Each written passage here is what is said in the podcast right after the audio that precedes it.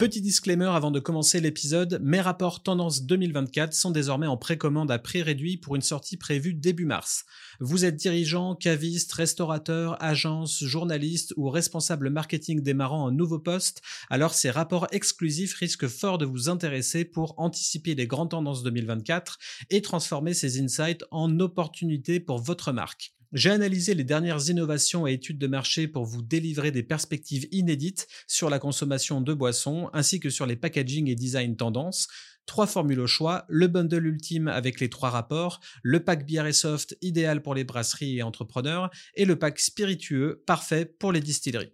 Vous trouverez plus d'infos sur blacksoundsdesign.com, rubrique décryptage. Sur ce, place à l'épisode, bonne écoute Bienvenue dans cet épisode spécial Tendance spiritueux 2024. Je suis Ludovic Mornan, fondateur de Super Potion, le podcast dédié aux marques et entrepreneurs de la filière boisson, bière, vin et spiritueux. Je suis convaincu qu'au-delà du beau et de l'esthétique pure, il est vraiment essentiel de co-créer une marque iconique qui saura traverser les âges.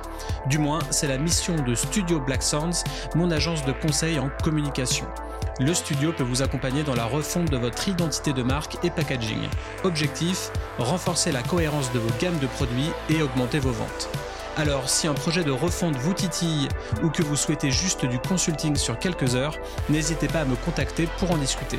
Sans plus tarder, voici Super Potion, un élixir d'innovation pour sublimer toutes vos boissons. Salut à toutes, salut à tous, bienvenue dans Super Potion. Euh, aujourd'hui, le fameux épisode tant attendu, euh, les tendances spiritueux 2024. Spiritueux et un petit peu de boisson, parce que les frontières aujourd'hui sont, euh, sont étranges entre le sans alcool et le avec alcool. Et pour bah pour ce, ce, podcast Tendance 2024, j'ai le plaisir de recevoir mon, mon acolyte de The Battlefield Show, Fred Roginska. Salut Frédéric. Bonjour à tous et euh, bienvenue euh, dans ce, cet après Dry January. Voilà, je vois que tu as observé une trêve et que du coup tu fais les tendances après. C'est très gentil pour, euh, pour ceux qui l'ont fait. Effectivement, euh, on n'a pas publié l'épisode en janvier, on le publie euh, en février 2024. Euh, peut-être qu'il s'est passé pas mal de choses en janvier et peut-être qu'on va en, discuter, sûrement même. mais en tout cas, ça va être un épisode super dense. J'ai déjà fait un épisode tendance bière 2024 scindé en cinq, parties. Si vous l'avez pas encore écouté et que vous êtes fan de bière, eh ben n'hésitez pas à l'écouter. Et aujourd'hui, ça va être la même chose, mais pour les spiritueux. Euh, le podcast est aussi en vidéo pour ceux qui nous écoutent en audio et on va mettre pas mal de, choses en vidéo. Euh, euh, j'ai une page remplie d'onglets. Il y en a, je sais pas, peut-être une cinquantaine. Donc, on va ah passer ça ensemble tout en discutant. Et bah ouais, c'est un, un, programme ultra dense. on a essayé de concocter des, des, choses aux petits oignons pour vous. On va avoir, on va dire, huit parties. Alors, ça reste toujours en discussion ouverte, en brainstorm, etc. on est dans des tendances, donc ça ne veut pas dire ça reste des prédictions, hein, ça ne veut pas dire que, tout va se passer ou autre. En tout cas, je pense qu'avec Frédéric et, et Distill News, sa newsletter, on a un bon aperçu de tout ce qui s'est tramé en 2023 pour un petit peu voir le, futur. Qu'est-ce qu'on a comme, rubrique? Alors, on va parler un peu d'hédonisme, de plaisir et du besoin d'appartenance. On va parler de consommation plus responsable, euh, donc euh, liée à la modération. Quand on parle modération, on parle forcément euh, de l'essor du sans-alcool. Est-ce que oui ou non, il y en aura pour 2024 Ensuite, on va parler bah, spiritueux, un vrai spiritueux, entre guillemets, spiritueux alcoolisé, avec notamment le boom de la tequila. Ensuite, on parlera tendance cocktail. Est-ce qu'il y a des nouvelles tendances cocktail pour 2024 ou non? Qui dit cocktail dit forcément le segment Ready to Drink RTD. donc forcément, on va parler hard seltzer, hard agave, tout, tout, ce genre de choses un petit peu biscornues.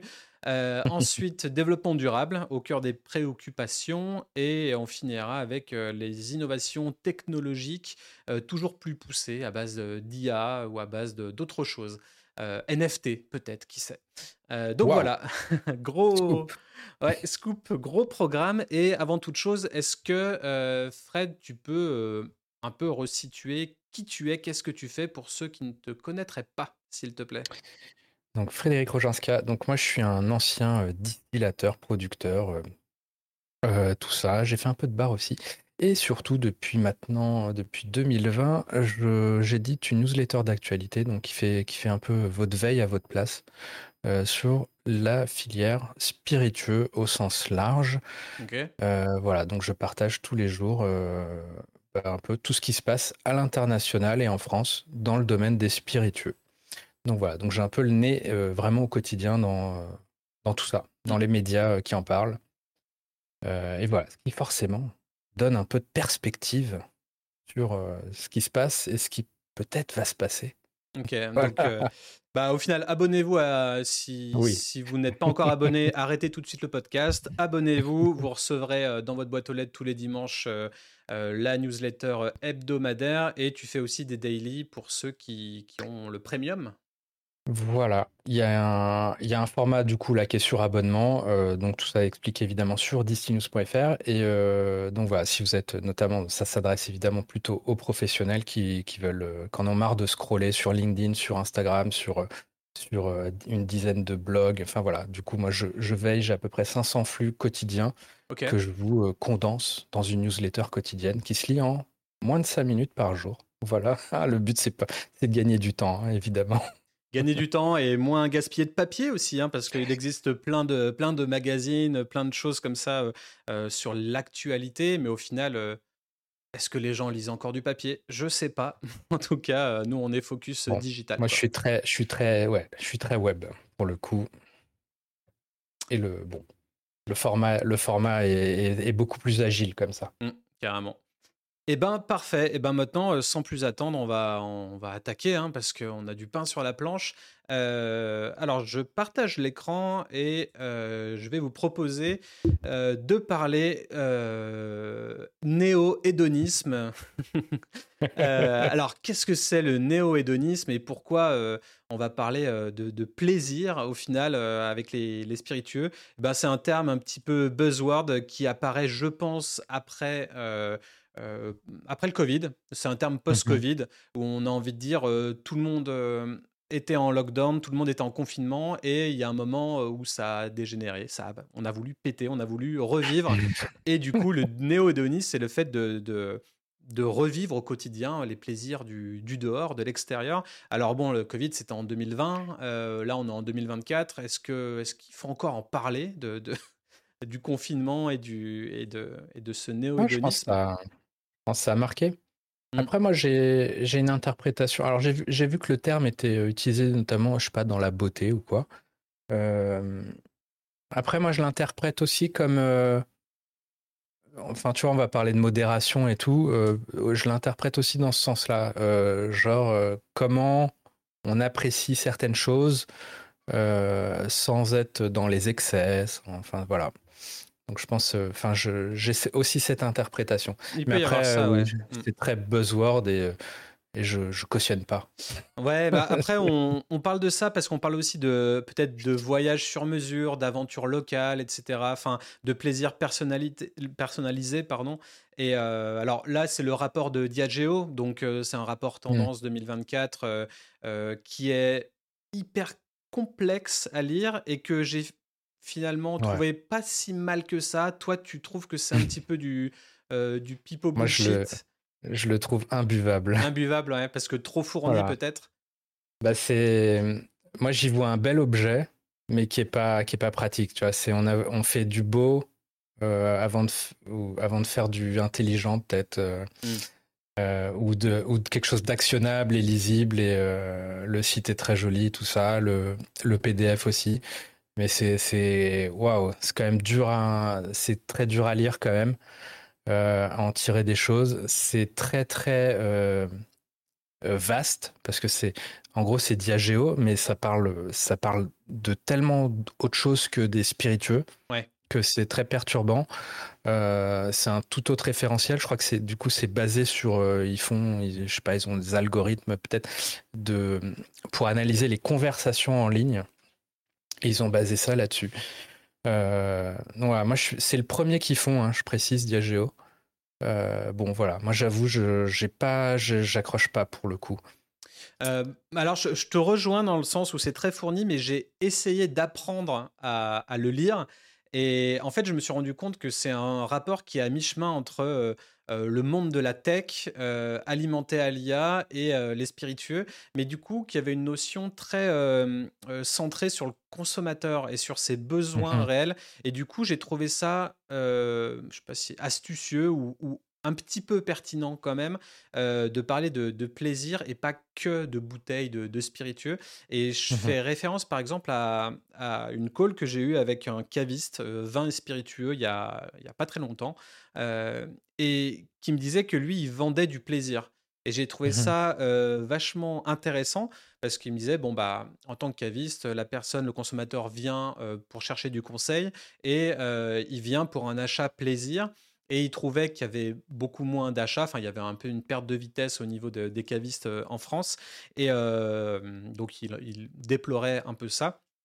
Et il me disait un truc euh, très intéressant c'est que les gens n'achetaient moins ce genre de plaisir pour s'offrir d'autres plaisirs. Donc, pour s'offrir, par exemple, un restaurant ou un mmh. petit voyage, un petit week-end. Et du coup, je me suis mis dans, la peau d'une marque qui voulait peut-être vendre plus de spiritueux ou plus de boissons et qui pourrait voir comme concurrent maintenant, peut-être pas sa propre catégorie, mais peut-être peut-être un restaurant, le restaurant du coin ou le week-end cool en, Airbnb.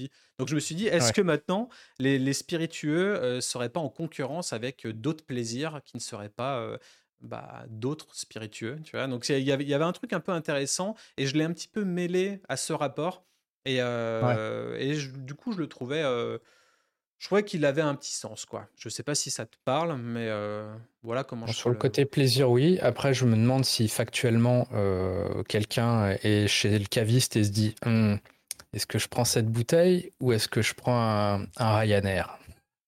Tu vois?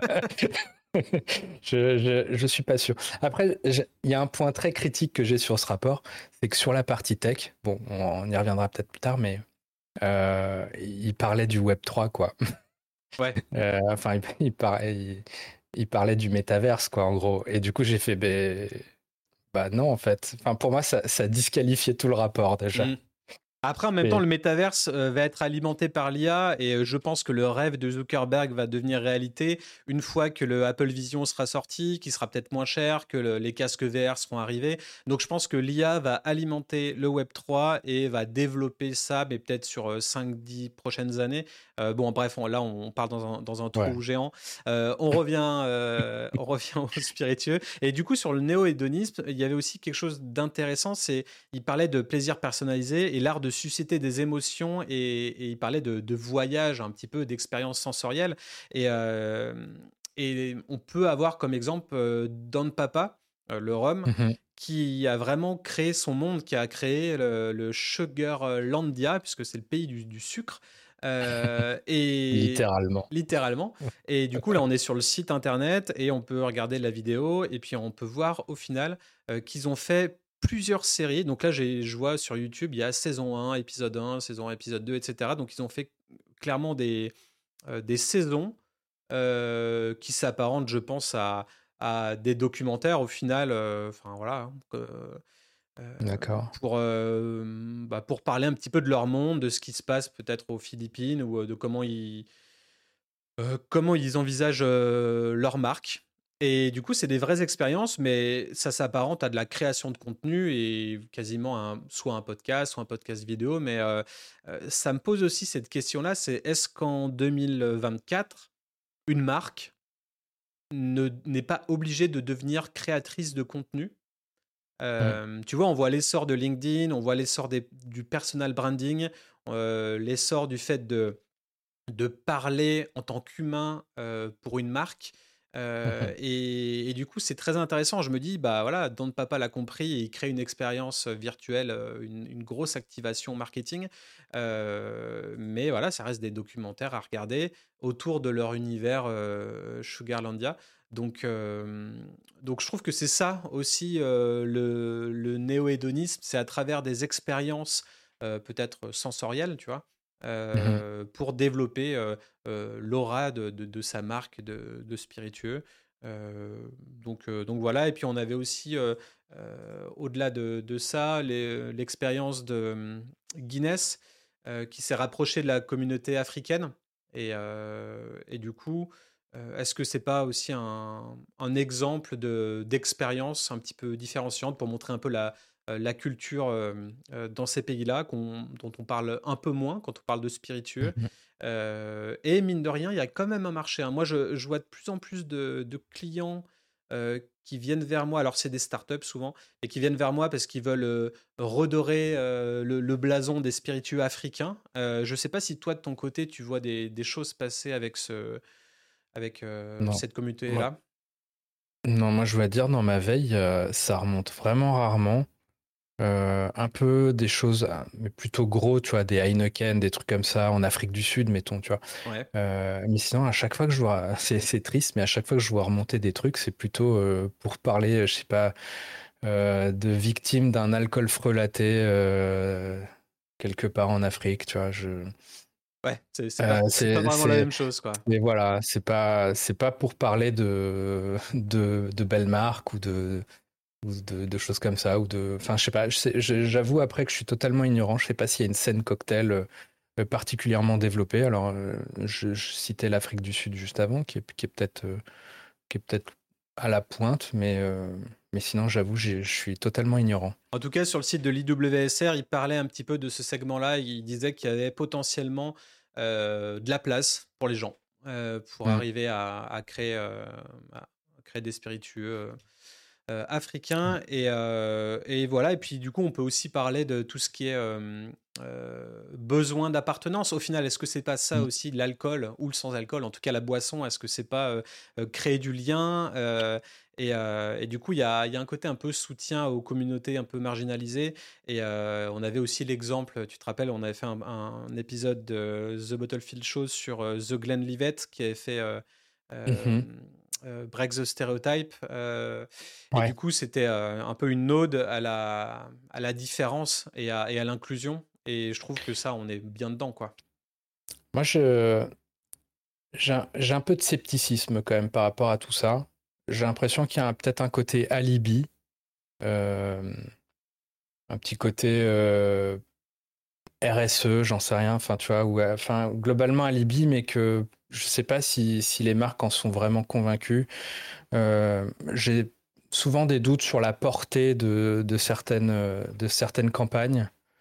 Euh, et je me dis que finalement, quand tu restes d'un point de vue strictement business, les choses sont beaucoup plus euh, cyniques que ça. Et, quand tu vois, je sais pas, les, produits les plus consommés en France, par exemple, bah, tu vas avoir le litre de Ricard qui est deuxième, tu vas avoir du William Peel et du Ballantines dans les, entre la dixième et la quinzième place, et que finalement, les gens euh, je sais pas. Est-ce que peut-être peut-être qu'il y a un, sentiment d'appartenance chez les consommateurs de Ricard? Euh, voilà, euh, c'est certain même. Mais, mais voilà, je sais, je sais pas si, si, le consommateur est tout à fait aligné avec, avec tout ce, toutes ces idées brillantes qu'on peut avoir dans les agences de com ou de marketing. Et là, tu parlais de, de chiffres sur les, les, spiritueux les plus vendus. C'est en France ou c'est à l'international, là, ce que tu dis? Là, c'est en France, là. C'est les, ouais, ouais, les produits les plus consommés euh, euh, par les Français. Je ne sais pas si tu as vu ça, c'est as des bah, là-dessus. Est-ce que tu as un, petit, exemple? Est-ce que tu pourrais nous dire euh, qui est leader, qui est sur le top 3 ou... Oui, oui, bah, c'est très simple. Parce que ça change quasiment pas depuis des années. C'est Cristalline, le pack de 6 bouteilles, il me semble, ouais, de Cristalline qui est number one. Euh, qui est passé devant, il y a peut-être un ou deux ans, devant le litre de Ricard, qui est deuxième maintenant.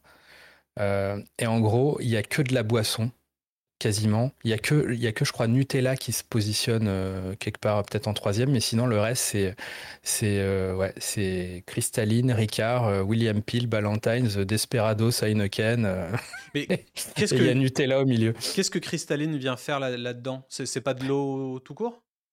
Si, si, mais en gros, là, ce, que je suis ce dont je suis en train de te parler, c'est les produits les plus achetés, les plus consommés par les Français en, en valeur. Je parle bien en valeur. Euh, parce qu'en volume, y a pas, on voit pas de spiritueux, par exemple. Hmm.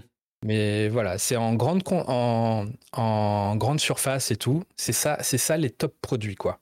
D'accord. Donc, ce qui dénote euh, d'autres, d'autres priorités, je, dirais, chez les gens.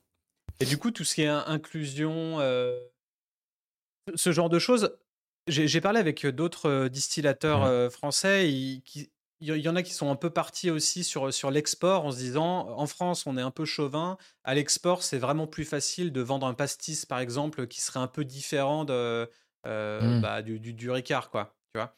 Et, ça, euh ça, moi je vois que c'est pour, pour tout le monde l'herbe est plus verte ailleurs. Euh, en fait, Enfin, c'est bizarre. Parce, enfin, non, mais tu vois, le pastis, c'est peut-être pas le bon exemple. Enfin, en tout cas, au niveau de Ricard, vu que c'est, ça cartonne, en fait. Mais euh, les Français, euh, c'est maintenant, enfin, c'était les plus gros consommateurs en volume de whisky écossais, par exemple, au monde. Mmh. Euh, bon, là, ils se sont fait doubler par les Indiens. mais voilà, mais c'est quand même quelque chose. Tu vois que les, les Espagnols, c'est les plus gros consommateurs de gin, tu vois. C'est pas les, pas les Anglais, par exemple. donc, il y a, je sais pas, il y a peut-être un côté comme ça. donc, je sais pas. Et probablement que, effectivement, moi, quand, quand je travaillais à Bordeaux, j'avais le sentiment que c'était plus facile d'aller vendre une bouteille euh, de ce que je produisais à Londres que à Bordeaux, tu vois. voilà. Donc, euh, nul n'est prophète en son pays, tu vois, sauf mm. Ricard. ok, ouais, donc bah super intéressant au final. alors peut-être qu'on peut switcher sur, le, sur le, la rubrique numéro 2 qui serait vers une consommation plus responsable. Mm. On le voit souvent sur le site de l'IWSR ou, ou même dans certains billets la tendance à la premiumisation serait toujours de, mise. les gens consommeraient moins, mais toujours mieux. Alors, est-ce que est-ce que c'est vrai dans, un monde où le portefeuille des gens devient de plus en plus ric-rac et une année 2023 un peu désastreuse?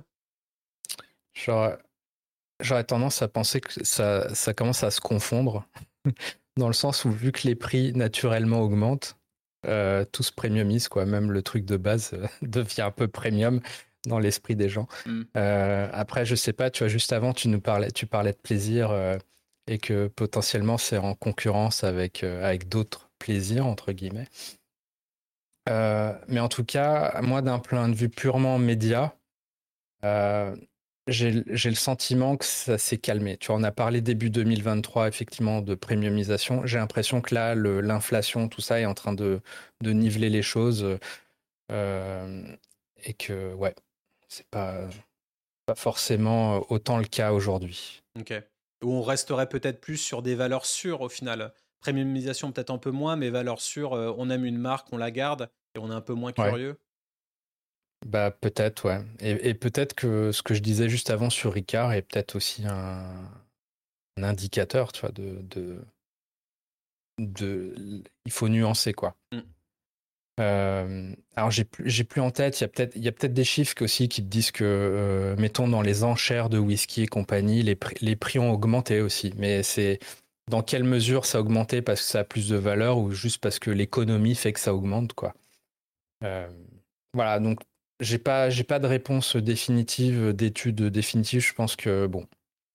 Mais en tout cas, d'un point de vue ressenti par rapport à tout ce que je vois passer tous les jours, j'ai l'impression que c'est quand même moins. genre, l'an dernier, on peut, on peut le dire, dans tous les rapports, il y avait premiumisation, premiumisation, dans, dans absolument tous les baromètres et tout. Euh, cette année, moins. Voilà, je crois que l'économie euh, mondiale nous a rattrapés. Ok. Mais, euh, mais du coup, ce qui est sûr, c'est que c'est qu'il y a de la modération dans le lot. Euh, parce mmh. qu'il y a aussi le, le boom du, du sans-alcool euh, un petit peu partout maintenant hein, dans, le, euh, dans le segment bière, dans le segment spiritueux. Enfin, personne n'est épargné. Et, mais bon, et là, là, on peut voir à l'écran un billet de, Union. Donc ça, c'est un, un, alors je sais pas si c'est syndicat, mais en gros une association qui étudie à peu près un millier de bars aux États-Unis. Et juste là, tu parlais de premiumisation. Je pense que c'est un, truc qui peut peut-être illustrer une autre, un autre type de premiumisation, mais qui en fait indique que les gens euh, visiblement sont prêts à payer plus cher euh, quand il s'agit d'un spiritueux qui est en gros euh, endorsé par un, par un people quoi.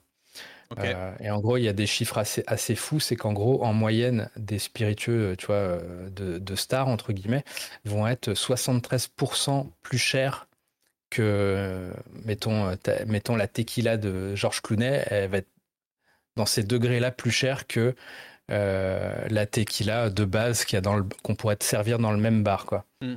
Et que les gens, visiblement, sont prêts à payer euh, plus cher, quoi. Ok, donc, l'idée, c'est de faire euh, endorser sa, marque de spiritueux par un people français? Alors, bah, en France. Alors là, c'est la limite, c'est que on parle, on parle de beaucoup de choses très anglo-saxonnes. en France, tu pourras pas le faire pour le coup. Hmm. Mais mais en gros, c'est un peu, je sais pas, c'est un peu, c'est très ambivalent, tu vois. Il y a d'un côté, on te dit premiumisation, d'un côté, on te dit euh, tout se casse la gueule, et de l'autre côté, tu vois que les gens, peut-être, ah, ils consomment moins, mais ils disent, ah tiens, je vais plutôt, euh, je suis dans un bar, je vais peut-être plutôt commander le truc parce qu'il y a tel people qui le promeut, euh, même si c'est plus cher, versus ce que j'aurais pris habituellement. Voilà, c'est très alambiqué, hein, tout ça, mais. Ouais, bah, bienvenue dans les tendances. Hein. C'est vrai qu'on euh, n'a pas de boule de cristal, on essaye un petit peu de voir euh, ce qui se passe et, de, comprendre. Mais en tout cas, ce qui est sûr, c'est que chez les anglo-saxons, il y a une tendance à, à, l'alcool de célébrité. Quoi. Voilà. Peut-être on en parle un peu moins, mais euh, clairement, vous avez un people derrière. Ça, ça, fonctionne. Quoi, avec, surtout The Rock. Quoi avec un, petit budget marketing et tout, mais euh, enfin, il n'y a pas photo. C'est le côté cynique aussi euh, d'Espi, c'est que euh, le produit peut être assez secondaire finalement, si tu as, si as la bonne personne pour, pour, pour être sur l'affiche. quoi. Mmh, carrément. Et qui dit modération dit forcément sans alcool, avec cette magnifique image de, du Tanqueray zéro. donc, bah, le, sans-alcool, il est en plein essor. Euh, le succès des vodkas et des jeans sans alcool. Euh, on a Beefeater aussi qui, s'est mis, et puis pas que, hein, enfin, quasiment mmh. tout le monde. Euh, il y a l'émergence de marques 100% dédiées au sans-alcool avec Liar, Strike, et puis bah, en France, pléthore de, de marques, dont aussi un comment dire euh, c'est pas une association mais euh, euh, un regroupement de marques tu sais dans lequel il, y a, ah Osco Gin Spirit GNPR et toutes ces marques là donc il y a une espèce de consensus du sans alcool en France clairement c'est en plein essor. Qu'est-ce que tu toi qu'est-ce que tu peux relayer? Est-ce que tu en relayes tous les jours? Moi je moi, je, commence à voir les limites de ça, en fait. Euh, moi, mon, analyse aujourd'hui, et je pense que peut-être le futur, euh, ça sera plutôt ça, c'est que les marques euh, natives dans le domaine vont avoir beaucoup de mal à, survivre parce que finalement, quand tu as du Sustonic 0, du Tanqueray 0, du Captain Morgan 0, du Gordon 0, du Seagram 0, enfin, toutes ces marques qui ont acquis une légitimité, qui sont à des, à des vrais groupes de spiritueux, euh, je pense qu'eux auront plus de facilité à, pénétrer le marché. Mmh. Donc déjà, moi, je verrais une limite, euh, je verrais une limite quand même là-dessus. J'ai le sentiment que euh, depuis quelques mois, quand même, on entend moins, les marques que j'appellerais natives euh, on les entend moins communiquer. Alors, je ne sais pas dans quelle mesure est-ce que c'est parce que l'économie est, pas bonne et puis euh, on serre un peu la ceinture, ou est-ce que c'est que c'est quand même beaucoup plus compliqué. Euh, j'étais très étonné, mettons, en octobre dernier, tu avais potentiellement Sober October et, il me semble que c'était le néant en termes de communication autour de ce truc. alors que c'était une opportunité. J'ai le sentiment que Dry January, beaucoup de médias en parlent. c'est mis en avant, on va te sortir des études, ok, un Français sur trois veut modérer sa consommation ou participe. Mais au final, on voit, on parle très peu de marques derrière. Euh, donc c'est comme si ça devenait un espèce de marronnier, mais en fait, euh, les acteurs derrière sont assez discrets. Euh, on parle du mouvement, ouais, en tant que tel, et on cite jamais trop de marques. Et même dans certains, il y a encore certains médias dans lesquels ils parlent de sobrelier, de, spiritueux sans alcool, en se moquant un peu, tu vois, en, ayant l'impression qu'ils viennent de découvrir le truc, alors que ça fait quand même peut-être bien trois, trois ans que ça existe, tu vois. Alors euh, en France, c'est toujours un peu, ça prend toujours un peu plus de temps, mais. Euh mais je pense qu'il y, y, a un espèce de truc de consolidation qui va se faire et que, et que je pense quand même que les gros groupes vont rafler, euh, vont rafler le truc. Ensuite, moi, j'ai tu, tu, mettais un article juste avant sur Pernod Ricard. Ouais. En fait, ce qui, est intéressant sur cet article, c'est que, et d'ailleurs c'est marrant parce qu'il y, a un paywall, euh, donc tu vois, tu vois le côté, ok, la France est un pionnier dans le sans-alcool. Euh, T'imagines un truc euh, incroyable. Euh, en fait, l'article t'explique donc que, les, que chez Pernod Ricard, ça a augmenté de 58% entre novembre 2022 voilà, et novembre 2023, ce qui est un paraît beaucoup, mais en fait, quand tu pars de pas grand-chose, euh, c'est facile d'augmenter, tu vois, en des pourcentages, tu vois, en valeur absolue. Euh, je pense que les chiffres sont beaucoup plus, euh, beaucoup plus petits.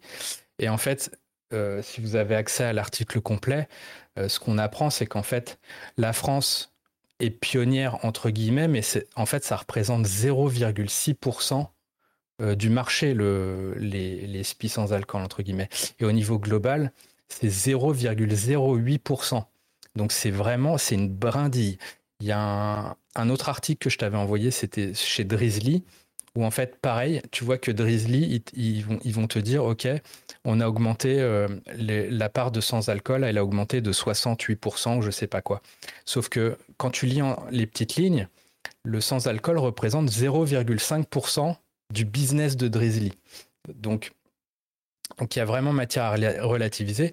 Et là, ce que tu es en train d'afficher, c'est des, des datas que je trouvais très intéressantes. De, ça vient de Shanken News Daily, où en fait ils mettent, euh, tu vois qu'effectivement, tu vois, je sais pas, le, la bière sans alcool a augmenté de plus 23%, le vin sans alcool de plus 28%, euh, les spies les sans alcool plus 87%. Tu fais waouh. Sauf que quand tu vois le total spiritueux, total vin et compagnie à côté, qui eux vont plutôt stagner, voire même baisser, mais en fait, tu, réalises que, euh, tu vois, sur les spiritueux, le, si on regarde, tu vois, octobre 2023, en fait, le, les spiritueux, c'est plus que mille fois le sans-alcool, tu vois. Donc, hmm. donc voilà. Donc moi, j'aurais un discours quand même beaucoup plus, plus nuancé. quand on vous sort des pourcentages sur des croissances, bah, c'est forcément, hein, si tu passes de 1 à 2, tu as fait plus 100%. Euh, c'est facile entre guillemets, tu vois. Euh, donc, faut voir après sur les volumes, euh, les volumes en valeur plutôt absolue. Euh, donc voilà ma, ma, limite et je, et je pense à autre chose. On en a parlé un peu là, le White Claw 0%, qui je pense est aussi indicateur d'un peu d'une limite. Et j'ai jamais vu sur un truc sans alcool autant de, de levées de boucliers de gens qui disaient mais effectivement c'est c'est totalement n'importe quoi. Tu vois, le, le le serpent qui se mord la queue, on, a, on avait des eaux, des eaux gazeuses, on a des hard, hard seltzer et on revient à, des hard eaux gazeuses sans alcool, tu vois, enfin, des trucs. Euh. On avait un épisode là-dessus sur The Bottlefield mm. Show. Euh, euh, n'hésitez pas à aller le regarder et puis à vous abonner par la même occasion si vous ne connaissez pas encore ce, cet autre format que je fais avec Frédéric. C'est The Bottlefield Show principalement en vidéo sur YouTube. Euh, mais bref, hmm. c'est très dense, euh, peut-être ce que je viens de dire, mais donc voilà, il y a, y a un boom, mais qui finalement est, selon moi, très relatif. Et, euh, et voilà. Et, je suis convaincu que, que les Diageo, les Pernod Ricard et tout, avec leur offre sans alcool adossée à des, des vraies marques d'alcool, ont plus de chances de, s'en sortir. Quoi. Mm. Et là, tu parles spiritueux uniquement ou tu t'englobes le vin sans alcool, la bière sans alcool Je suis plutôt spécifique au, SPI, mais si tu remets le tableau qu'on a vu tout à l'heure, donc évidemment, en fait, quand on parle de, boom du sans-alcool, je pense que c'est quand même drivé peut-être par l'essentiel par, par la bière, en fait. Mmh. bah oui, tiens, regarde. Euh, octobre 2023, c'est 27, 27 millions de dollars, a priori le, le segment de la bière sans alcool, euh, versus 1 million 23 de spiritueux sans alcool, ou 4 millions 25 de, de vin sans alcool. Donc on voit vraiment que la bière sans alcool, ça c'est objectivement un carton dans, le, dans la sphère sans alcool. Euh, mais voilà, même si évidemment on peut toujours relativiser vu que tu vois que la, la, la vraie bière avec alcool, c'est mille fois plus, quoi. Peut-être 100 fois 100 plus. 100 fois plus, ouais, pardon, 100 fois plus. Mm. Euh, ouais, c'est euh, c'est les SPI où c'est mille fois plus. Mmh euh, donc voilà. Après, il y a aussi. Plus positif sur la bière, quoi. Ouais, plus positif sur la bière. après, il y a aussi plein d'opportunités dans, dans, des marchés un peu émergents. Je pense au Canada, aux États-Unis, Brésil, ça, ça, ça, booste un peu plus. on voit aussi des, des, bars, des festivals, des espaces dédiés au sans-alcool et même. Même en France, on commence à avoir un, salon du, du sans-alcool. Mmh est-ce que du moment où il y a un salon dans un pays, c'est pas un, salon et des caves Est-ce que c'est pas un petit peu un petit, un petit shift de, se dire qu'il y a un segment, du coup il y a des gens, du coup il y a du potentiel business et, et que ça va prendre de plus, de plus en plus d'ampleur, surtout qu'on sait tous que la génération Z boit beaucoup moins que la génération mmh. X, bah Y, pardon. J'aurais tendance à penser que faire un salon, c'est pas si compliqué. Euh, là où je serais plus curieux, enfin, tu vois, tu peux organiser un salon, hein, sur à peu près tout.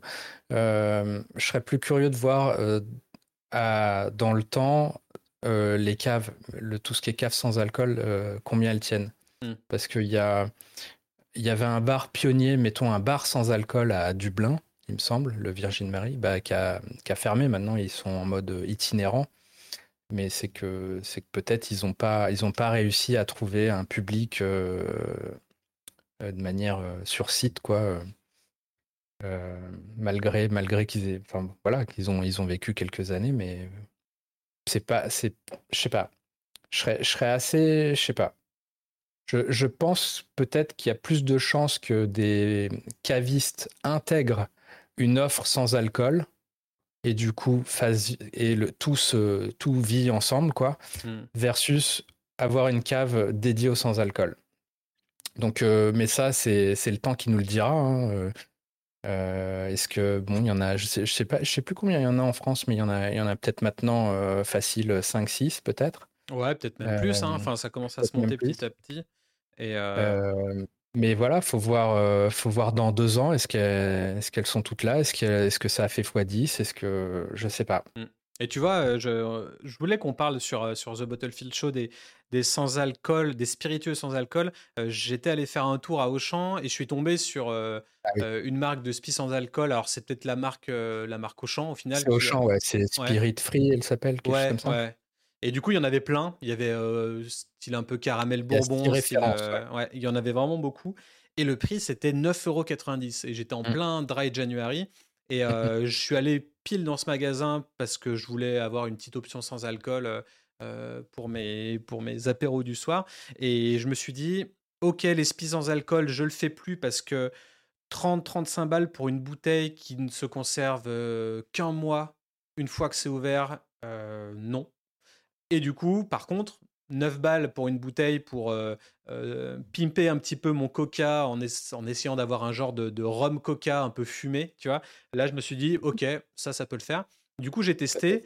Euh, tout seul, c'est vraiment pas bon. C'est une, espèce de d'eau un petit peu dense, mais très herbacée, très fumée.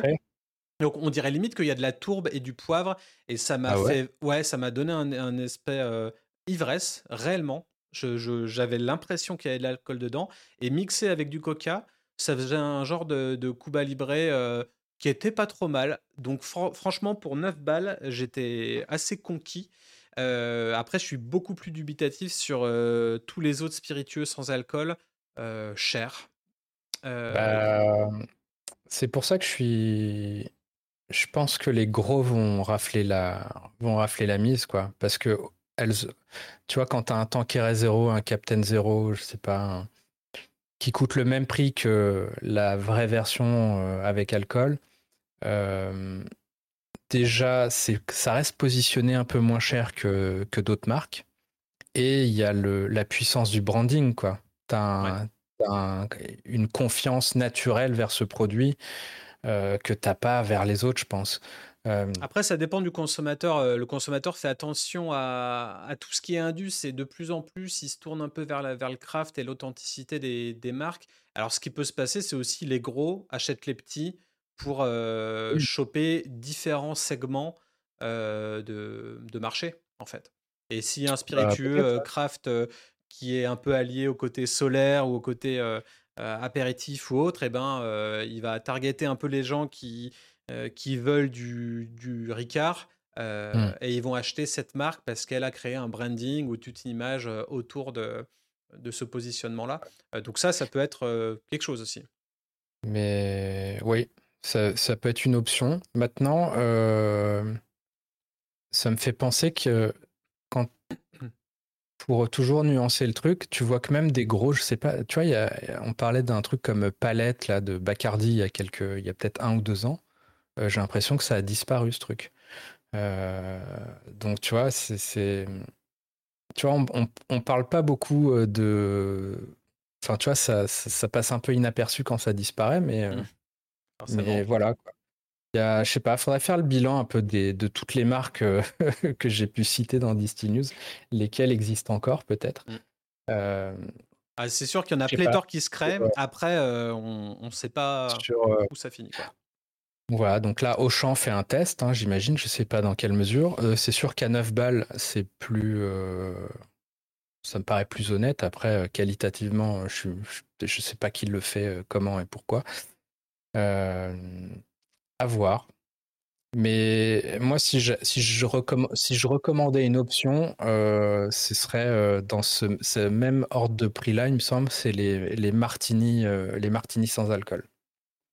Qui, pour le coup, je trouve, avec du tonic, font, font parfaitement illusion. Mmh. Ou alors des toniques premium qui sont déjà ultra épicés et travaillés, qui peuvent se suffire à, eux-mêmes, quoi, avec une petite ginger beer ou donc, plus simple, quoi. Plus simple, moins sophistiqué. Et est-ce que les Français ont besoin de, de sophistication comme en ont besoin les Américains? Je suis pas forcément sûr. Il y en a beaucoup qui veulent juste boire de l'eau quand ils sont sans alcool, donc ou de l'eau pétillante. Donc, est-ce qu'on peut premiumiser encore plus le, la badoie ou, la Perrier Du café. Ouais. Enfin bref, en tout cas, gros sujet du sans alcool, ça reste quand même quelque chose dont tout le monde parle et dont les médias s'emparent de plus en plus. Donc c'est quand même qu'il y, y a, quelque chose. Euh, mais après, il faut remettre en perspective les chiffres, comme tu as dit. Voilà, j'espère que beaucoup de médias euh, écouteront ce super potion. J'espère, euh, j'espère. Et verront que, bon, il y a peut-être un autre discours aussi possible. Yes. Voilà. partons ensuite sur bah, des spiritueux avec alcool. C'est la euh, définition même des spiritueux, rappelons-le. Voilà, je, sais que tu brandis haut et, fort euh, l'épée du spiritueux alcoolisé. Euh, C'est 15% d'alcool minimum, un spiritueux. Voilà. Ok. Et eh ben. Si ça en dessous, ça n'en est pas. Pour faire plaisir aux distillateurs, qu'est-ce qu'on qu'est-ce qu'on peut voir du coup dans ce ces spiritueux 2024 Là, on, partage un lien qui parle de, vodka, qui parle de gin. Alors oui, ça c'est la tendance euh, qui est alors qui est assez anglo-saxonne, mais qui, je pense, euh, s'exporte aussi. C'est tout simplement, et c'est assez notable, c'est que euh, la, la tequila, le mezcal, en gros, ce que t'explique cette étude sur, sur les, les, bars dans le marché américain, sont les spiritueux d'agave, ouais, ce que je disais, tequila, mezcal, sont en passe potentiellement dès cette année de passer devant la vodka.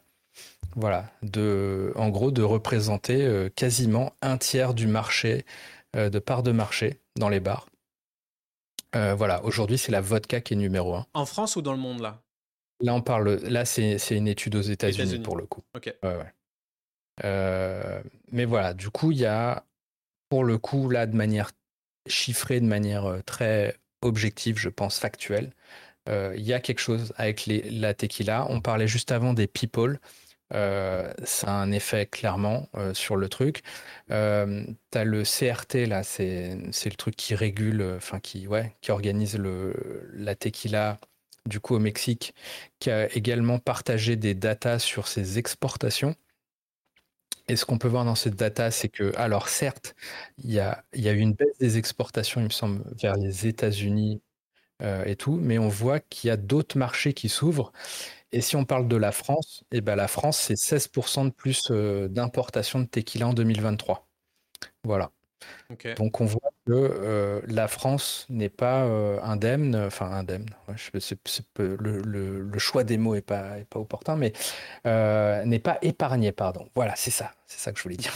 Donc voilà, je crois que le, en Europe, le, la France, c'est peut-être là où ça a augmenté le plus, le segment tequila, et, et la Grande-Bretagne. Alors c'est drôle parce que moi j'ai plutôt tendance à comparer euh, la vodka au gin, ou peut-être que les consommateurs euh, euh, mmh affilient vodka et gin, enfin ils peuvent le mettre dans le même panier d'alcool blanc. Souvent j'entends Ah j'aime pas la tequila. En même temps j'entends aussi le Ah j'aime pas la vodka ou ça n'a pas de goût. Donc comment t'expliques ça? Comment t'expliques le, le, fait que ce soit plus forcément le, le, gin que, que, la tequila prenne le, devant euh, ou la vodka même? Euh, Très bonne question. J'avoue, ouais, je n'aurais pas, je pas, pas forcément d'explication. Peut-être que ce, cet effet people, euh, mmh.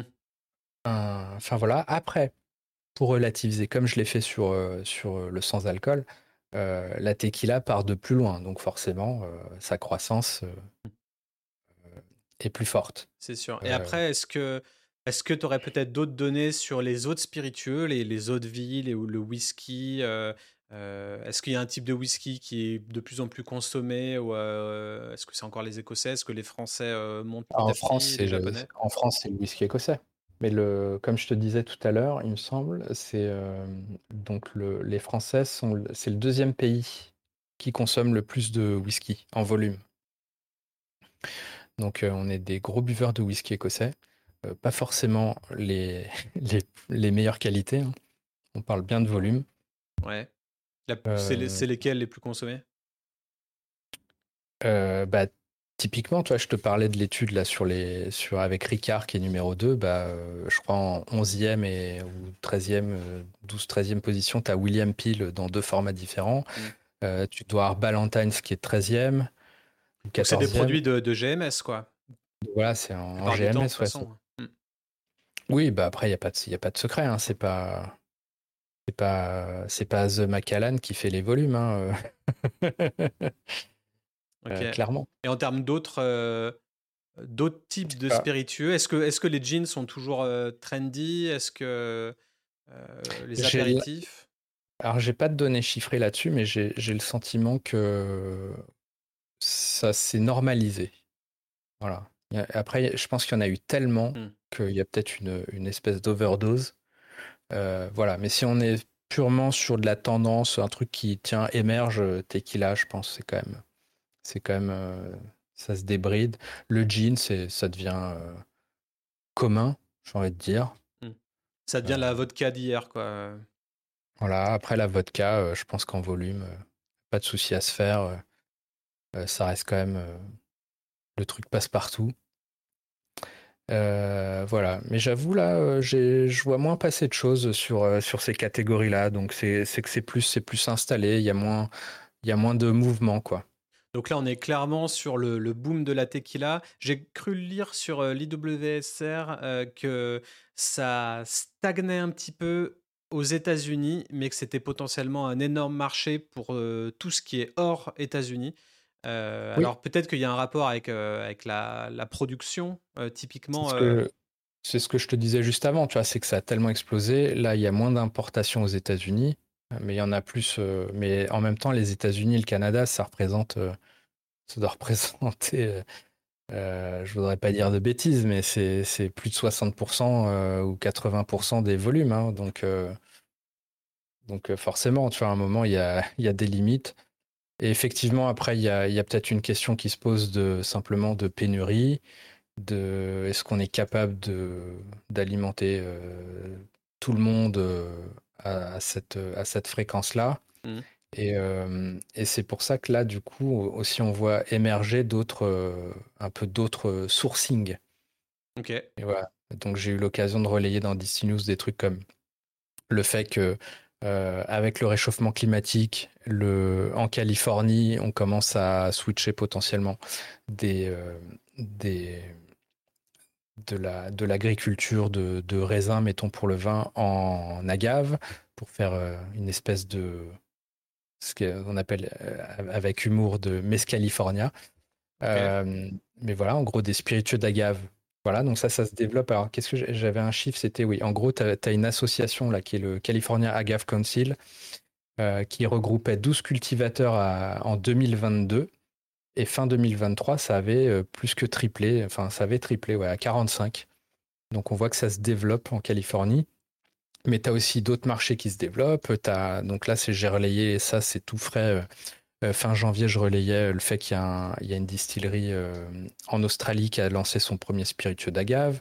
on a déjà eu l'occasion, je pense, dans Bottlefield Show de parler de, de projets un peu où tu peux, tu peux acheter un NFT d'agave en Australie et puis suivre le, euh, suivre son évolution dans le temps jusque euh, bah, dans 10 ans, récupérer des bouteilles de ton spiritueux à, partir de ton agave que tu as acheté. Euh, voilà, il y a d'autres marchés. J'ai vu passer type bah là, en Afrique du Sud aussi, on, on cultive de l'agave, donc on peut, on peut faire des spiritueux. Tu as aussi en Inde. Partout où le climat est propice, quoi, au final. Voilà. Euh, et, potentiellement, euh, plus ça se réchauffe, euh, plus c'est propice dans davantage d'endroits. donc voilà, donc en Inde, en Afrique du Sud, en, Australie. Il y a même un, petit projet en France, tu vois, un, un, spiritueux qui s'appelle Josiane. C'est des tout petits lots, mais c'est fait, fait avec des agaves marseillaises. Ok. Donc, euh, il y, a le Sotol aussi, non Qui peut être une, une, alternative euh, au spiritueux d'agave, c'est ça? Oui, bah c'est un, une autre. Alors, c'est pas l'agave du coup, c'est une autre plante qui y ressemble, euh, peut-être. Il y a, il y a Pernod Ricard qui a, qui, a, qui a une collab avec Lenny Kravitz justement sur une marque de Sotol. donc, peut-être que ça va, ça va booster le truc. J'ai l'impression que depuis le lancement, alors je sais même plus, c'était peut-être il y a un an, je sais plus, euh, on, en, entend moins parler. Mmh. Mais peut-être que voilà, c'est des petites graines qui sont plantées. Peut-être que, peut-être pas en 2024, mais euh, peut-être 2025, 2026, on, en reparlera. Mais je pense que là, le, travail est plus compliqué. Mais si le, si le mescal, la tequila se développe, euh, pourquoi pas En tout cas, on en parle de partout. Ouais, et, du coup, effectivement, pour illustrer aussi le, cette croissance euh, en termes de tequila, c'est que tu as même des marques de tonique qui développent des, des, des, sodas un peu plus sur le, sur le pamplemousse pour justement pouvoir faire des palomas. Paloma qui est un, qui est un espèce, bah, qui est un cocktail à base de, de, tequila et, de, et un, soda de, un soda au pamplemousse, quoi. Ok. Et pourquoi le pamplemousse? Tu penses juste parce que ça se marie bien ou euh, il y a un côté agrume qui va bien avec la tequila? Euh, bonne question. j'avoue ne pas connaître l'historique de ce cocktail, mais en tout cas, c'est un, un, cocktail classique. Euh, quand, si tu vas au Mexique, tu, tu, bois, tu peux en boire autant que, que des margaritas, quoi. Ouais. Euh, j'ai le sentiment que c'est un, un truc qui pourrait avoir un potentiel à la, à la spritz, quoi. qui est facile à faire. voilà. Alors après avoir en termes de coût, parce que c'est pas c'est pas le même prix que, que de l'apérole quoi. Mm. Euh, mais voilà, en tout cas, c'est un, un, vecteur, je pense, de développement de la catégorie aussi. Du coup, en parlant de ça, on peut switcher directement sur la catégorie cocktail. Euh, cocktail. Alors, on, a Bacardi qui a lancé un rapport, qui a lancé, qui a publié. mis en publié, merci, un rapport euh, avec cinq grandes tendances cocktail donc mmh il y a des libations premium et exclusifs, un vieillissement et des mélanges innovants, des élixirs d'évasion, la nature à l'honneur et les technologies au service des papilles. Qu'est-ce que tu en penses, toi, de, de ce rapport tendance cocktail et des... Je vois qu'on est toujours très doué pour nommer les choses. et au final, je... quand tu me le dis comme ça, je ne comprends pas. Je ne sais pas de quoi il parle, en fait. Donc, je pense qu'il y a... Moi, mon sentiment sur tout ça, c'est qu'on on parle beaucoup de tendance, on veut pousser des choses. Euh, on va te dire c'est ça le cocktail de demain, c'est ça le cocktail de l'année. En gros, euh, toutes les marques, tous les groupes essayent de reproduire euh, ce que Campari a fait avec avec Aperol, quoi. mais j'ai l'impression qu'année après année, on voit qu'il y en a à peu près aucune qui, qui réussit, quoi. Et que au final, les gens vont dans les bars. alors ils commandent des, des spritz évidemment, mais au final, ils commandent, euh, toujours des moritos, ils commandent toujours euh, euh, des margaritas. voilà, peut-être le, le, cocktail qui grimpe, c'est, l'espresso martini. Mmh. mais voilà, mais qui est pas, qui est pas forcément, mais qui est pas adossé à une marque pour le coup. Mais, Au final, ce seraient les, les, gros alcooliers qui essayent de pousser des tendances pour vendre bah, leurs nouveautés, leurs innovations? je pense toutes les, tous les rapports de tendance sont intéressants hein, euh, fondamentalement, mais il faut aussi voir euh, les, les, motivations qu'il peut y avoir derrière. Quoi. Euh, et clairement, si, si les marques, les groupes ont intérêt à ce qu'il y ait une tendance qui soit mise en avant, parce que c'est si elles sont dedans, elles font du business. Mmh. donc voilà, c'est la petite parenthèse cynique sur, sur, sur le marché, mais mais voilà. Mais au final, je pense qu'on se reparle dans un an et puis, euh, et puis si on regarde des chiffres, on verra que c'est. Euh, bah, d'ailleurs, je sais pas si tu l'as l'infographie de Bacardi, mais on voit hein, que le, le, cocktail le plus, euh, les, plus, les plus plébiscités, ça reste genre le Morito, les choses comme ça. ce qui, qui d'ailleurs arrange bien les affaires de Bacardi. Hein, ils vendent bien. donc voilà. Ok. Après, moi, ce que je voyais de mon côté, c'était euh, une mouvance très multiculturaliste euh, sur les kits cocktails et les kits mixologie. Euh, on voyait de plus en plus, tu vois, comme, comme Coquito, là, de Candela Mamajuana. plein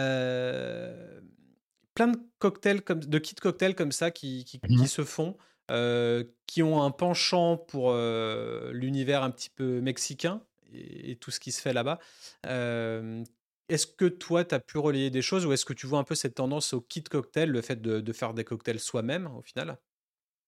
Bah ça, il y a sans doute un truc depuis, depuis la pandémie où clairement le, cocktail à la maison, c'est démocratisé, c'est plus simple. Je pense que pour les marques, c'est un truc euh, assez, euh, assez facile finalement de créer des kits pour, euh, pour mettre en avant justement un cocktail. Peut-être créer une tendance aussi. Euh, je pense que pour euh, pas mal de marques, alors quand t'es pas euh, quand t'es pas une marque de je sais pas de whisky ou de rhum ou un, truc un peu très mainstream, une des plus grosses difficultés, c'est les gens vont te demander en dégustation, ok, mais c'est comment je le bois ce truc, tu vois? tu fais goûter une nouveauté et les gens ils disent ok comment je le bois? Je veux mm. dire si, si, si, hier on te faisait goûter du Campari et, de l'apérole et tu connais rien tu fais bah, ok mais je le bois comment ce truc? Enfin tu vois? Euh, et du coup, forcément, on va pousser, euh, tu vois, tu as des drink stratégies, on va pousser un cocktail, quoi. Mm. Donc, tu es une marque de tequila, euh, tu vas dire, ah, tiens, Paloma, c'est facile, on va pousser ça. Tu es une marque de rhum, tu es une marque de gin, évidemment, bah, tu dis, on est parfait en gin tonic. c'est une manière de, de dynamiser aussi, dynamiser l'alcool un peu vieilli. Enfin, enfin, tu vois, le, le sus tonic qui vient d'où au final on, dirait que on veut toujours plaire, et ça c'est une stratégie que j'avais pas mal dans, dans, mes dans mon taf d'avant, c'était de, euh, de rendre des vieux alcools populaires pour les jeunes générations. Euh, bon, je sais pas si on va pouvoir le faire avec les prochaines générations vu qu'elles boivent plus, mais en tout cas, il y avait toujours cette tendance de, de redonner des nettes de noblesse et, réactiver ces anciens spiritueux euh, par la sphère cocktail, et, parce que c'est dans les bars qu'on c'est la, c'est la tactique, euh, c'est la tactique de base quoi. Mmh. Le, Cognac fait ça, l'Armagnac fait ça, les marques de Calvados font ça. Parce que, évidemment, peut-être que pour des plus jeunes, ça ça paraît désuet et tu sais pas comment le boire et puis t'as pas envie de t'es pas t'as pas le profil euh, d'être avec ton ton verre euh, ballon là devant la cheminée ou quoi euh, du coup c'est plus fun de mettre en avant bah faites faites un calvatonique faites un faites un cognac ginger ale voilà etc c'est à se demander au final est-ce que ça vaut encore le coup de créer une vraie bouteille de spiritueux pour au final toujours finir par la diluer dans un cocktail plutôt que de créer typiquement euh, un RTD, directement. Et là, bah, c'est une très belle transition vers, euh, vers la. Je m'auto-jette des fleurs sur, sur le segment RTD. Euh, le boom, l'essor des RTD, voilà, qui soit en, en canette, très petite canette. Là, on peut voir Tip Top euh, qui ont des, canettes un petit mmh. peu voyage, euh, euh, facile à mettre dans un sac, mmh. etc., pratique, avec des gens qui sourient, tout va bien, c'est la fête. ne faites pas ça en France, ne souriez pas. Hein, c'est ça. Et au final, au final, il y, a pas mal de choses. Et là, je crois que c'est un after dinner cocktail. Donc, il y a aussi une, segmentation client très spécifique. Genre pour Tip Top, je trouve ça assez, assez malin qu'il les, euh, les focus sur bah, l'after dinner, tu vois. En gros, euh, c'est pas l'apéro, c'est l'après. Et est-ce qu'il y en a beaucoup de, marques qui s'approprient cet instant de consommation-là? Je sais pas. Mais j'ai bah, trouvé ça intéressant. Euh, c'est peut-être le nouveau digestif. Après, peut-être parce que c'est compliqué de dire ah bois ça en, mangeant en mangeant tel plat quoi. Euh, du coup, c'est peut-être plus facile de le placer en, digestif ou quoi. Mm. Après, ça reste des, c'est des cocktails classiques hein, là qui, qui présentent ta white box qui fait pareil. Je pense que le format est très malin parce que c'est, euh, tu vois, je me dis ça c'est le truc. Enfin, tu vois, c'est de la monodose quoi, euh, très facile. tu vois, tu le sors du frigo, du, du congélo, enfin peut-être pas, mais du frigo et tu le sers sur glace ou pas. Ouais. je pense que c'est malin. Peut-être effectivement, tu parlais de voyage. Euh, j'imagine bien euh, tout ça, tous ces formats vraiment se développer, mettons, dans, le, dans les avions. Mm. Euh, et au final, ça, ferait la même chose. Est-ce que c'est malin? Parce qu'au final, ça peut être un format avion et en même temps, le même format pourrait être pour le particulier. Et du coup, pas être obligé de faire moult formats différents. tu vois, tu vends la même chose pour tout. Et moi, souvent, ça m'arrive quand je me fais un, un ginto et que j'ai des canettes de, de Schweppes parce que je trouve pas forcément du, du Fever Tree ou autre, ou des mmh trucs un peu plus premium. souvent, il me reste l'équivalent d'une demi-dose ou d'une dose même mmh. complète de trucs que j'ai pas envie de boire tout seul parce qu'au bout d'un moment c'est trop sucré, j'ai fini mon ginto et j'en veux plus. Euh, donc euh, au final avoir une dose moins mmh. euh, moins bah, forte. après il y a, je pense qu'il y a quand même une notion de partage qui fait que voilà d'avoir d'avoir ta bouteille et de faire deux verres avec, c'est c'est peut-être plus plus sympa. et tu vois là aussi une autre marque qui qui utilise ce petit format. Donc il y a mmh. vraiment le côté praticité quoi. Tu sors ça de, de, ton sac et, et, tu te fais un cocktail à la volée n'importe où. Tu vois, il y a. Mmh, et tu vois même le claim là, says to, to savor, made to share. Bah, c'est pratique. Après, quand même, quand tu as ta bouteille, il y a quand même il y a une notion de liberté, tu vois. Tu maîtrises, tu as choisi spécifiquement tel jean, que tu vas associer avec tel tonique. Euh, tu as plein de combinaisons possibles. Là où euh, le format RTD va plus t'enfermer, t'as pas le contrôle sur euh, bah, finalement. Tu sais même pas c'est quoi le jean qu'il y a dedans, sauf si c'est sauf si c'est une marque, un groupe et tout, où là ils développent des RTD où c'est que des marques que tu connais. tu vois, chez Diageo, ils vont te faire un old fashion avec, avec du Johnny Walker, ils vont te faire une, mm. Euh, chez, euh, chez Bacardi. Maintenant, tu, d'ailleurs, tu trouves, euh, Bacardi, tu trouves des cocktails en, en grande surface Tails? bah, c'est des cocktails qui sont faits. Alors, je ne sais pas exactement ce qu'il y a en France, mais même potentiellement, les CC, hein, au final. Ils ont un format assez long. Oui, Alors là, par rapport à ce que je te disais, c'est juste que quand tu achètes du Tales, quand tu achètes du... Alors c'est quoi C'est Cocktail Collection chez Diageo. Au moins, tu sais qu'ils ont utilisé tel whisky, tel gin. Tu vois, tu sais exactement. Euh, mettons sur Fefe, je ne sais pas exactement c'est quoi le gin qu'ils ont... Enfin, tu vois, ils ont, ils ont probablement sourcé en France, quelque part, c'est cool et tout. Mais voilà, tu n'as pas cette notion de c'est qu'est-ce qui est dans le mélange. Euh, et après, moi, je trouve cool, tu vois, on parlait des kits avant. Euh, je trouve ça sympa, tu vois, de, je pense que les gens resteront quand même attachés à, à choisir, euh, tiens, voilà, j'ai choisi ou le caviste m'a conseillé tel gin, tel whisky, tel rhum, je l'associe avec tel soda premium, pas premium, et je maîtrise les doses aussi. Et après, voilà, haute limite sur les RTD, alors moi je suis très je suis très, j'aime beaucoup les RTD, mais peut-être une limite sur les petits formats comme ça, c'est que ça reste quand même assez cher, tu vois, pour un, pour une monodose. Donc euh, c'est pas, c'est pas pour tout, pour tout le monde, quoi. Et après, il y a aussi le côté euh, format. Enfin, j'ai mmh. l'impression que le, RTD, c'est un segment qui se permet beaucoup de choses parce que les codes sont pas encore euh, ultra fixés.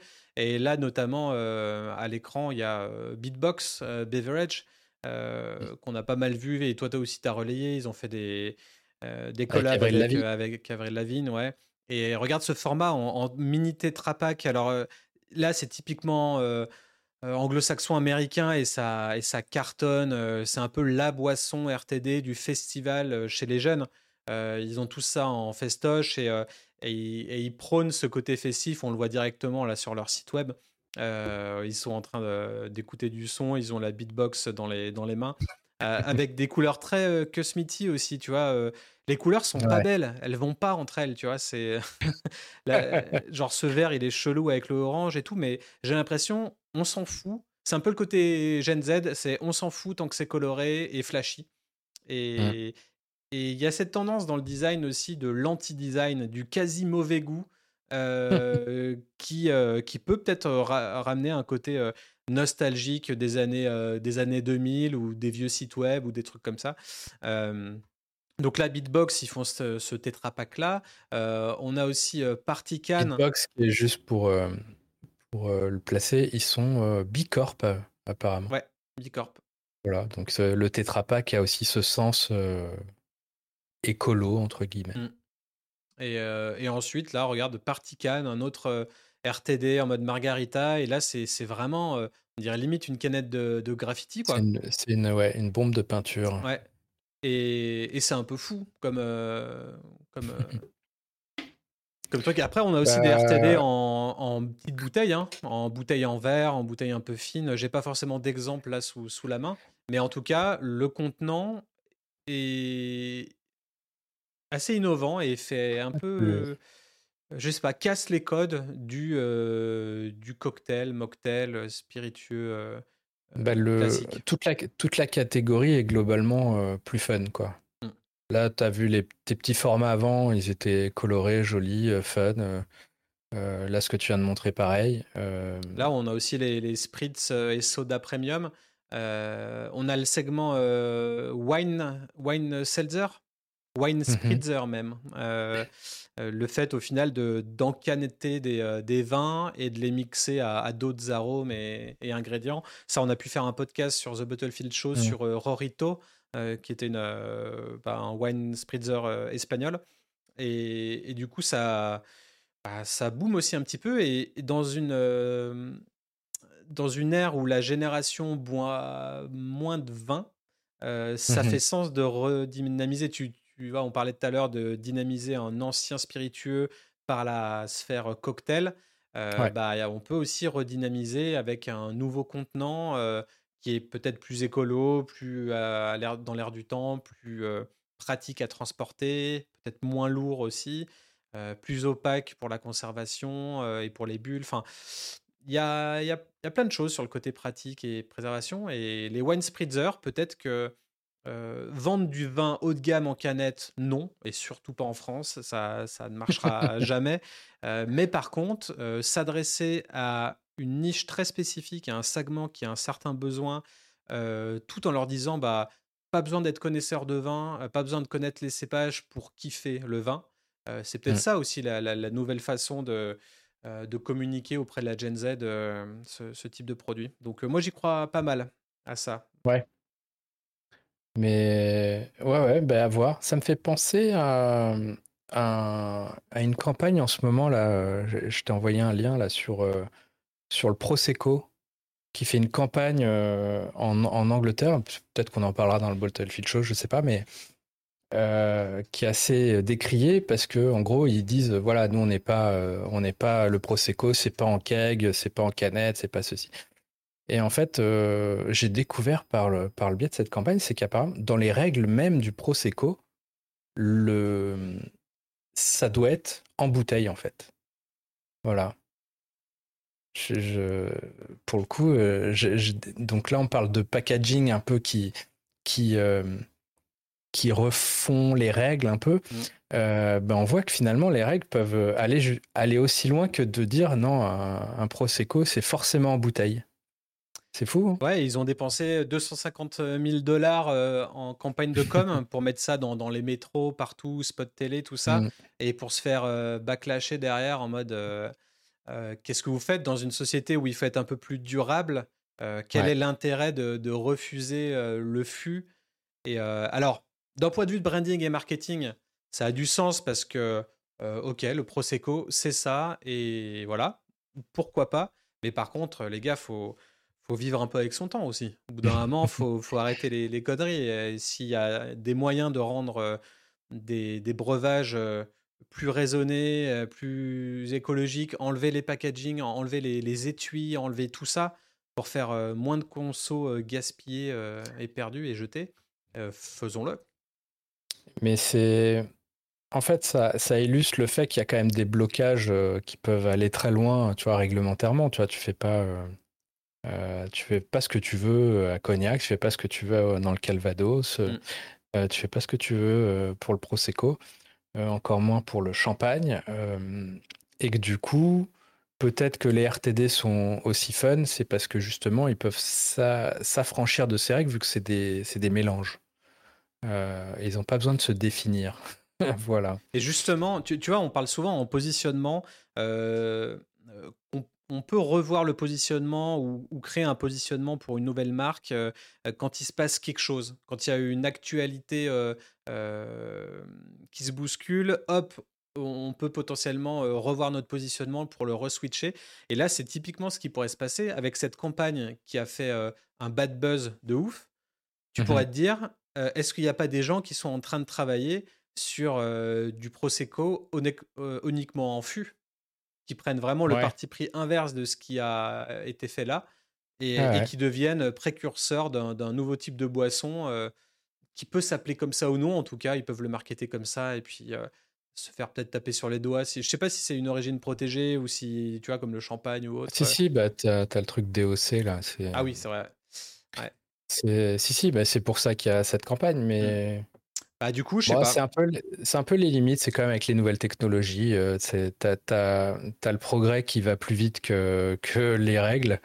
Euh, et je veux dire, euh, tu peux, faire, tu peux mettre des spritz en fût, voilà, et tu as, mis du Prosecco dedans, mais c'est un spritz à présent, et puis voilà. Mmh. Bah, bah, D'ailleurs, au final, on parlait de Wine Spritzer avant. Et eh ben, faites une marque de Wine Spritzer uniquement distribuée en fût pour, pour prendre le contre-pied de de cette pub qui a mal marché, quoi. Pourquoi pas? Euh, ouais, en, tout cas, oui, les RTD, euh, gros, gros, gros, gros sujet, je pense. Je ne sais pas si tu l'as, mais euh, tu as tout ce qui se développe, mais ou tu l'as, tu l'as après, mais c'est tout ce qui est hard agave, ouais, voilà. donc c'est pas forcément avec avec de l'alcool avec de l'alcool ajouté, mais c'est ça peut être des boissons fermentées alcoolisées. Mmh. tu voilà, il y a ce que je vois un peu plus apparaître dernièrement, c'est le mot hard tea aussi. Ouais, hard tea, hard coffee, ouais. Après, est-ce qu'en France, euh, hard kombucha? Hard kombucha, c'est très très très bon, mais euh, c'est très ricain. Le kombucha est assez connu en France, mais hard kombucha. Il me semble euh, que, il me semble qu'on en a parlé l'an dernier en plus. Mm. non, mais après, bon, la France sur les RTD, ça reste quand même assez verrouillé. Ouais. faut plutôt regarder le marché allemand, le marché bah, espagnol et tout. Euh, américain. Mais en tout cas, il y, a y a plein de mouvements dans ce sens-là. Tu vois, on parle d'Ardagave, le Arty, ça veut dire qu'en fait, même, même une marque de PepsiCo comme, comme Lipton, Lipton Ice Tea, se décline en version alcoolisée maintenant. on avait vu l'an dernier le lancement du Monster The Beast Unleashed, donc ton, ton energy drink qui devient, qui devient alcoolisé. Euh, en parlant de Monster, ils, ont, ils lancent justement euh, là maintenant un truc qui s'appelle Nasty Biscuit, justement un thé alcoolisé. Euh, tu vois que on avait parlé de Jack Daniels avec, avec Coca-Cola. là, on voit que Absolute, ça c'est vraiment tout frais. En plus, ça vient de sortir. avec donc Absolute avec Sprite. en parallèle, il y a Coca-Cola, donc Sprite, qui est une marque de Coca-Cola en plus, qui s'associe avec Absolute. Mais en parallèle, Coca-Cola Group a racheté euh, euh, Finlandia, une marque de vodka. Euh, ça veut dire qu'ils peuvent, ils vont développer aussi leur propre truc. Peut-être que demain il y aura du, du hard Coca-Cola, j'en sais rien. Ouais, donc il y a le côté collab qui, qui, joue vachement sur. Tu vois, ça me fait penser au segment bière où c'est l'art des collabs un peu entre brasseries, c'est un peu mm. stylé, c'est un peu hype et tout. bah, au final, quand on est dans le segment RTD, on peut se permettre de faire des collabs peut-être un peu, un peu folles. Et euh, donc, ouais, est-ce que Fever Tree va lancer du, du hard Fever Tree? Ça se demander. Hein. Mmh. Mais, mais ouais. Euh, pourquoi il n'y aurait pas euh, Absolute Red Bull un jour? J'en sais rien, tu vois. Mmh. tu, peux, tu peux tout imaginer. maintenant, je ne sais pas si ça a un intérêt pour les consommateurs, pour le coup. Oui, c'est ça, c'est que les, les rayons. Peux le faire toi-même. Euh. Ouais, le bar et les rayons euh, vont devenir euh, illisibles, comme aux États-Unis. Enfin, quand on a un Français qui arrive, qui débarque dans un, dans un magasin aux États-Unis, on comprend que dalle aux au rayons boissons. C'est un truc de ouf. Il y a, il y a des bières dans tous les sens, il y a tous les RTD du monde. tout est mélangé, il y a, tout du zéro et du pas zéro. Enfin, c'est chaud hein, de s'y retrouver. Il y aura il y aura peut-être aussi une limitation d'un point de vue purement réglementaire, euh, dans la mesure où, tu sais, euh, des, des, fois on relaie le fait qu'il y, euh, y, a des marques qui se font retoquer parce qu'elles ont, elles sont jugées comme trop attirantes pour les enfants. Oui. si demain tu vois des rayons avec Sprite et Absolute, avec les couleurs vert, bleu, machin de, de Sprite, qui te dit que c'est pas un peu bizarre, que c'est pas euh, attractif pour, euh, pour des enfants et que du coup, ça, en fait, c'est pas possible, quoi. Euh, mais c'est, mais c'est marrant, tu vois, là, je rebondis un peu sur le, sujet qu'on avait juste avant sur le sans-alcool. C'est que là, on est en train de, on est en train de décrire le phénomène inverse, quoi. Quand même, c'est ça qui est fou. C'est, c'est que c'est que c'est les, les, sodas qui rentrent dans le segment alcool. Mm. Donc, une raison peut-être de plus de relativiser. Et ce qui est marrant aussi, c'est que est-ce qu'ils est-ce qu'ils vont pas bien tirer leur épingle du jeu? Au final, quand tu prends les jeunes, les ados, ils mmh. boivent pas d'alcool. Ils sont avant 18 ans, donc ils commencent avec euh, les sodas, donc euh, les mmh. Sprite, les Coca, tout ça et tout, euh, dont ils ont en, quel auquel? J'arrive plus. En, en, tout cas, ils développent une, du gros trust ou une grosse confiance envers ces marques-là, qui sont euh, des sodas. Mmh Et hop, ces sodas commencent à se mettre euh, dans le segment alcoolisé, mais en restant assez, assez light. C'est souvent des, des, choses à, à 4-5 degrés, euh, typique Hard Seltzer, avant de peut-être faire des trucs à 8 avec peut-être le, le, le, Monster là. Mais mmh.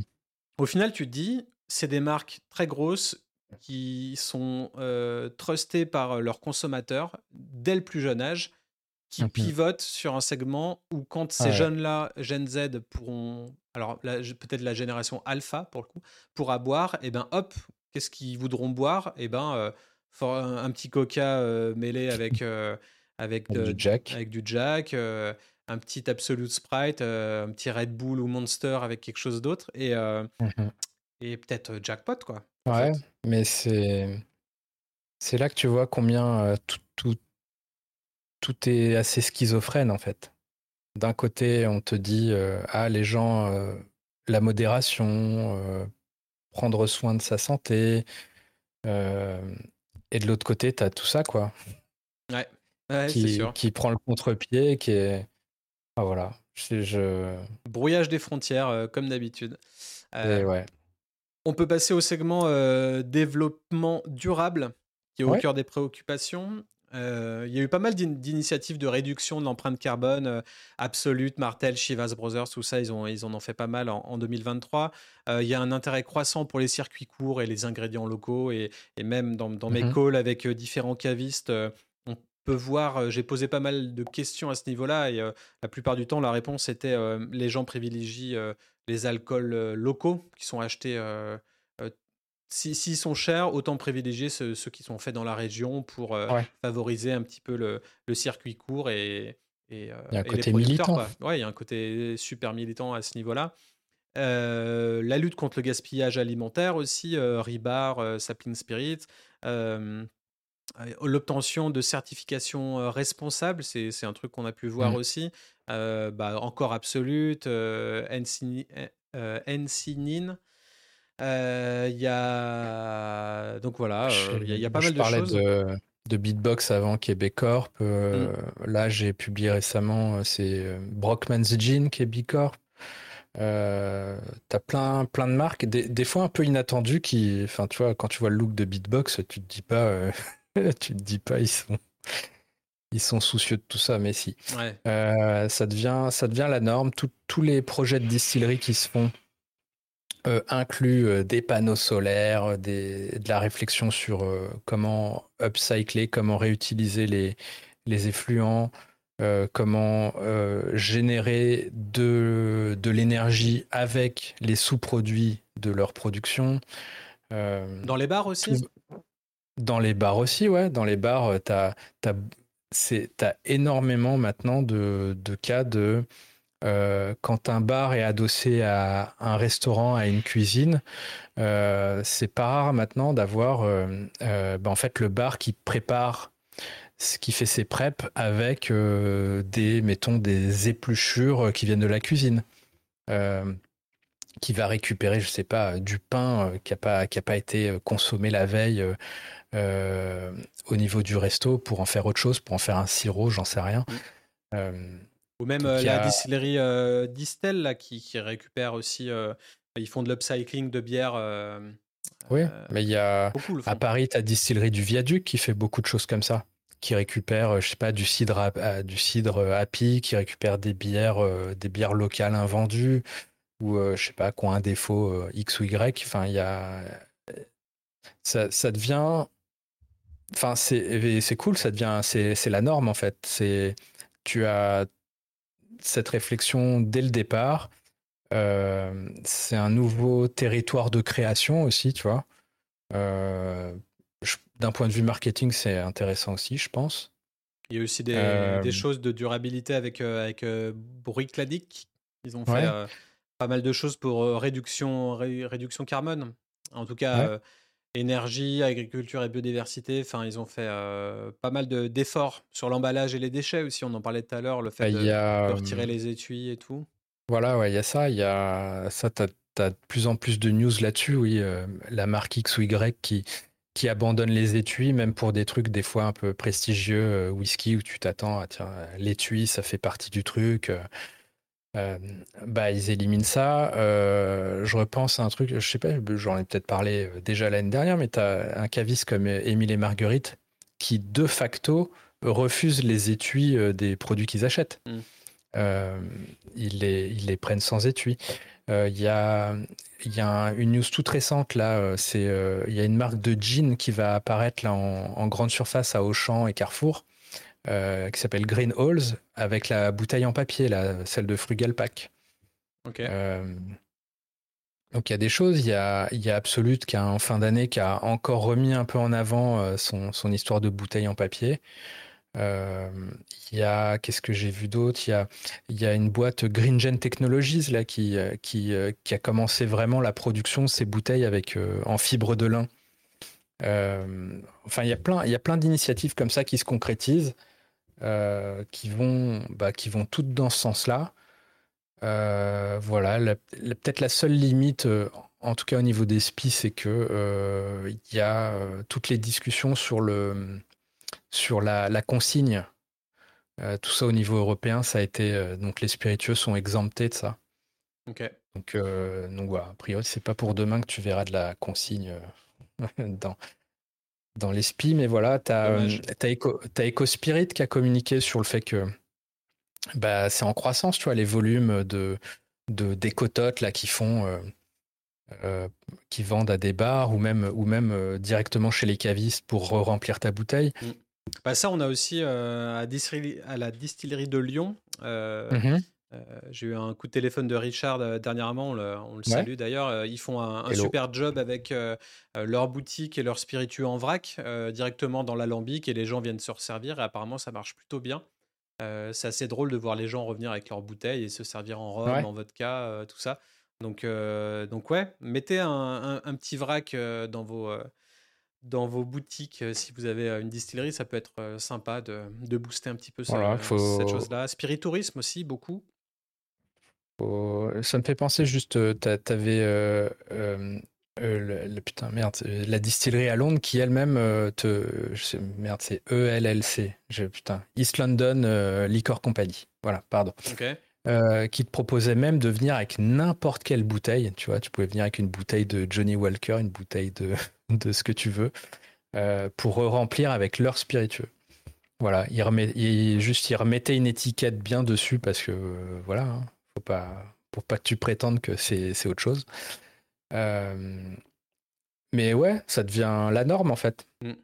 Après avoir, euh, j'avoue que là je suis pas forcément calé, mais oui, on avait parlé de Jad Bib, de trucs comme ça. Ouais.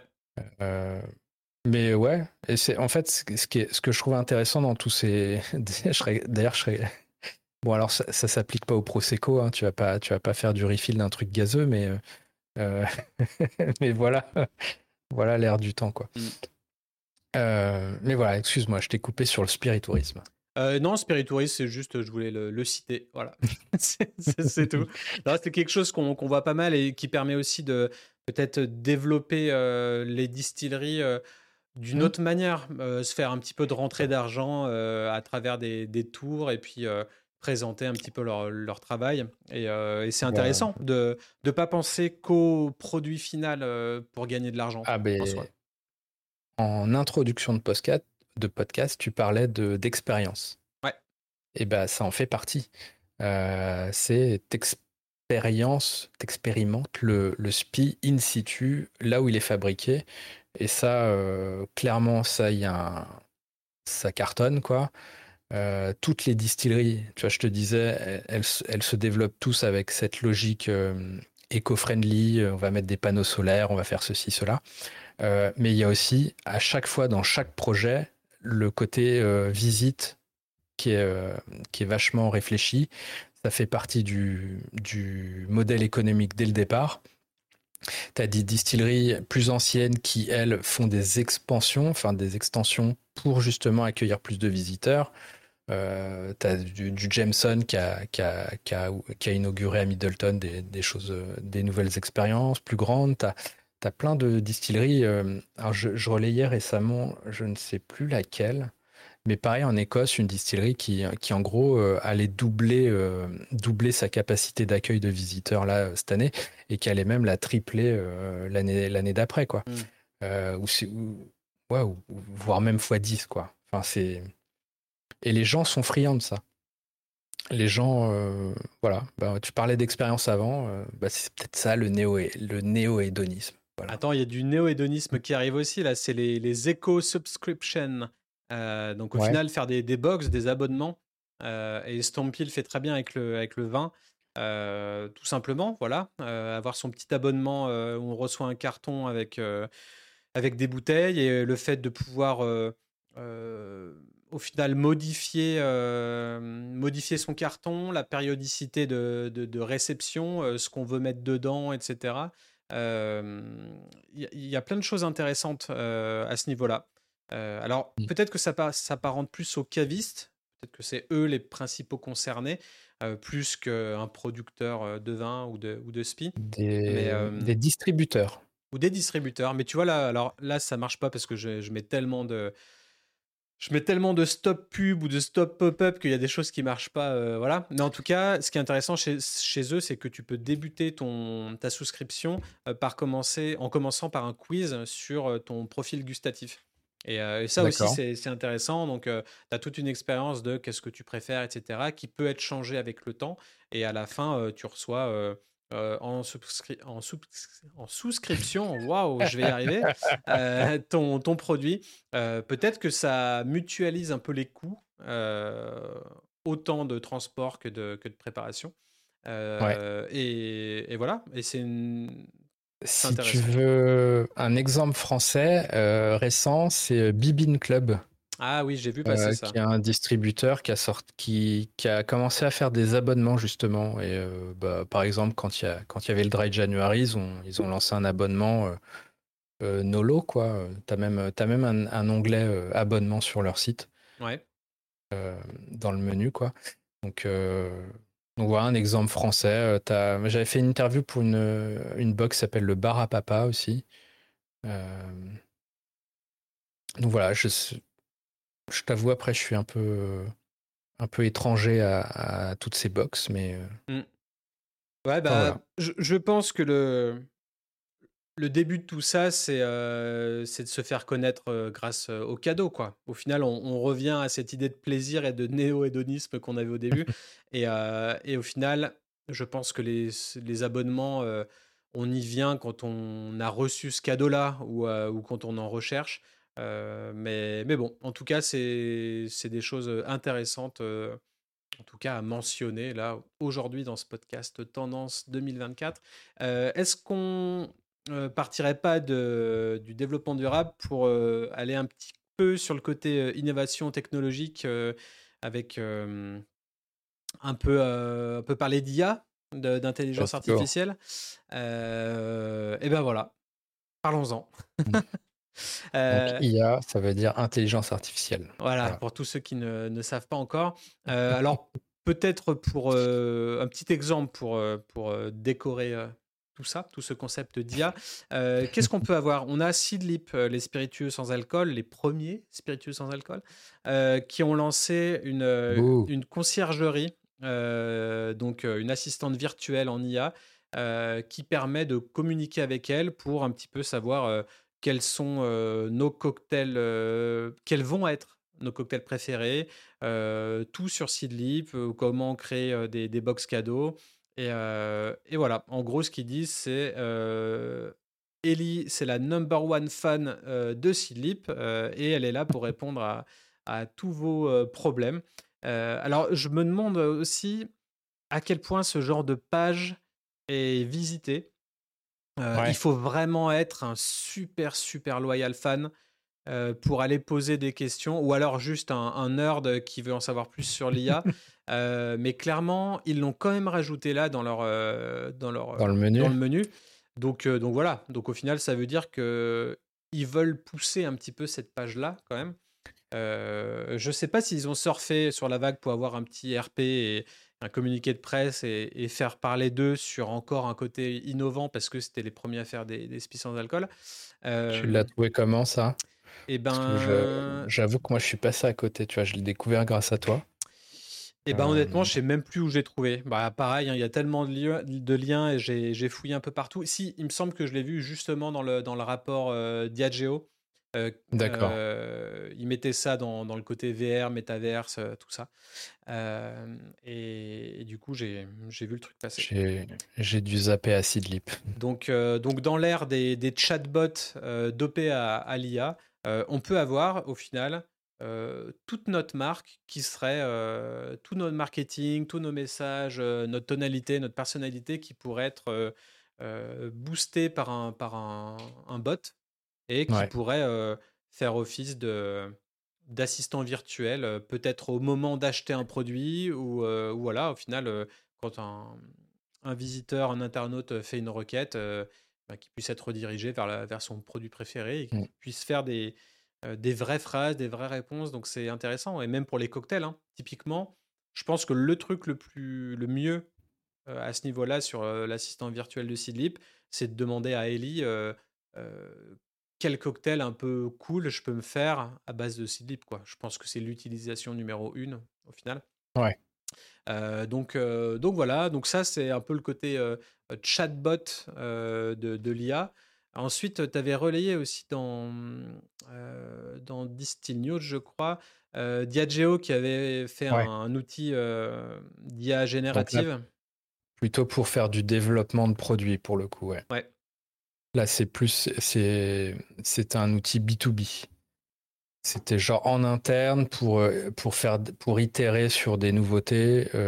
voilà, un petit outil en interne qui générait, qui générait des idées, visiblement. Et ça, ça peut être assez intéressant. Il y a pas mal d'outils qui peuvent nous permettre de faire ça. Et, si vous voulez en savoir plus sur l'IA, je vous conseille vraiment de vous abonner à The Battlefield Show parce que on en fait de plus en plus des, des, des, expériences aussi, des, des, tutoriaux, des études de cas, des masterclass alimentés à l'IA. Et, typiquement, là, pour les, pour les produits, on pourrait faire un truc très simple. On va sur, sur Midjourney ou DALI 3.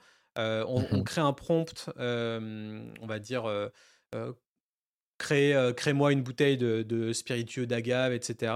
Et puis, il va nous créer, il va itérer plusieurs versions possibles d'un packaging. Et ensuite, on a des outils qui permettent de, encore des outils d'IA, qui permettent de passer de l'image à de la 3D. Donc, mmh on, on, upload l'image générée par Midjourney dans cet outil-là. Cet outil nous l'a créé en 3D.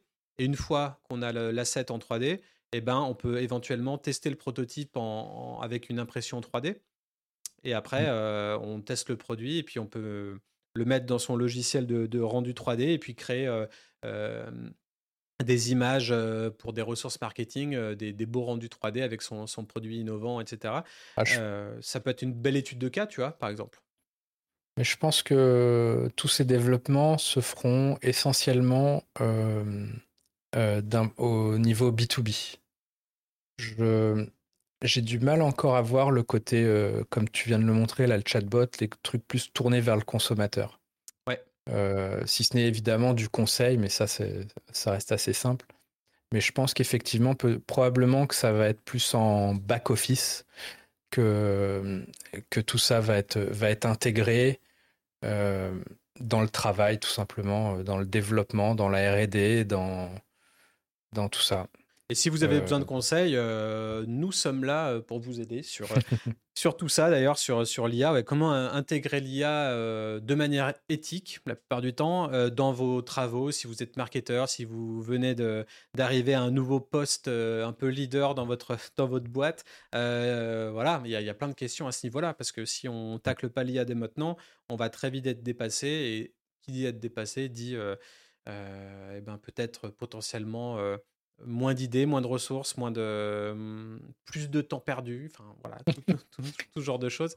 Euh, bon, c'est pas la, c'est pas l'apocalypse non plus, hein, mais euh, c'est pas l'apocalypse non plus, mais euh, voilà, ça, ça, peut, ça peut développer des, des choses sympas.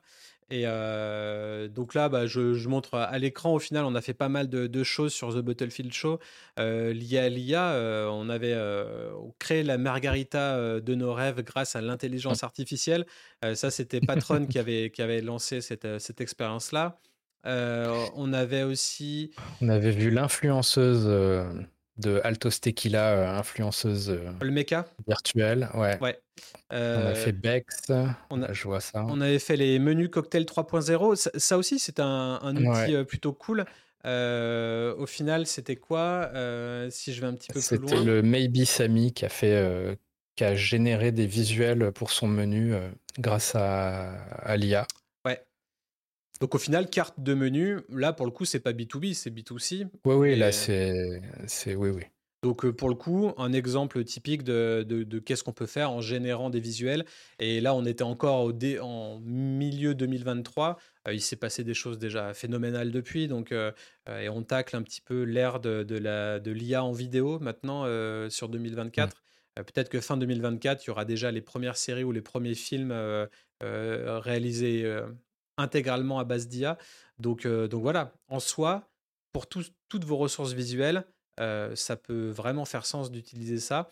Après, encore une fois, pas faire du beau pour faire du beau. Il faut que ce soit porté par votre marque et il faut que ce soit en cohérence avec votre esthétique de base déjà. donc, donc on avait ça, on, avait, on, a créé une vidéo épique, un trailer avec l'IA, on vous montre ça en masterclass, où on a utilisé Midjourney, Eleven Labs pour la voix, Dali pour la, génération de, de logos. on avait quoi Et la vidéo, tu avais la vidéo, on avait Runway ML pour créer la, vidéo. Donc, on, vous montre tout ça dans, un, dans un, une masterclass assez, assez passionnante, avec un petit peu de montage au final, et puis à la fin, euh, un trailer vidéo. Euh, alors, j'aime bien dire uniquement réalisé par l'IA parce que ça fait parler. Euh, après, il y a forcément l'idée derrière.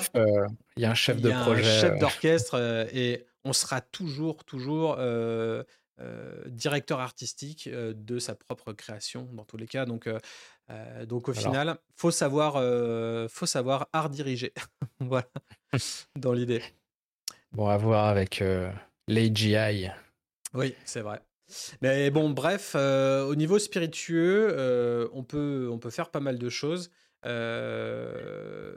l'IA, pour l'instant, moi, je le vois, en tout cas, de mon côté, je le vois le plus du côté marketing euh, et potentiellement aussi pour le fait de, transcrire des podcasts et d'en faire des, de la mmh. création de contenu. Et vu qu'on parlait tout à l'heure du fait que les marques en 2024 pouvaient potentiellement être, euh, euh, être là pour créer du contenu, pour faire du marketing un petit peu plus expérientiel pour le consommateur. encore une fois, les, pages internet les plus visitées, c'est souvent des pages de blog parce que les gens se posent des questions si vous avez un positionnement spécifique, ce, dont je vous souhaite pour une marque, euh, eh ben, allez tacler ce positionnement-là par divers articles de blog qui traitent uniquement de ce positionnement. Si vous êtes le, le nouveau spritz qui se prend après le dîner, eh ben, focus sur les moments de consommation ou sur tout ce qui se passe après un dîner et, et, essayer d'aller voir un petit peu au-delà des spiritueux pour faire venir des gens sur votre site et puis qui, qu'ils aient des réponses à leur, à leur occasion de consommation parce qu'on le redira toujours maintes et maintes fois. si vous possédez un instant de, de, de consommation, vous possédez tout. donc voilà, donc inutile d'être tout pour tout le monde et d'être consommable à tous les moments de la journée, ça ne marche pas. En tout cas, ça ne marche pas si vous n'êtes pas Coca-Cola. donc, donc targeter, segmenter et, voilà. Là, on sort un petit peu de l'IA. Je ne sais pas si tu as d'autres d'autres choses en termes de, technologie qu'on a vu peut-être de l'impression sur, sur mousse.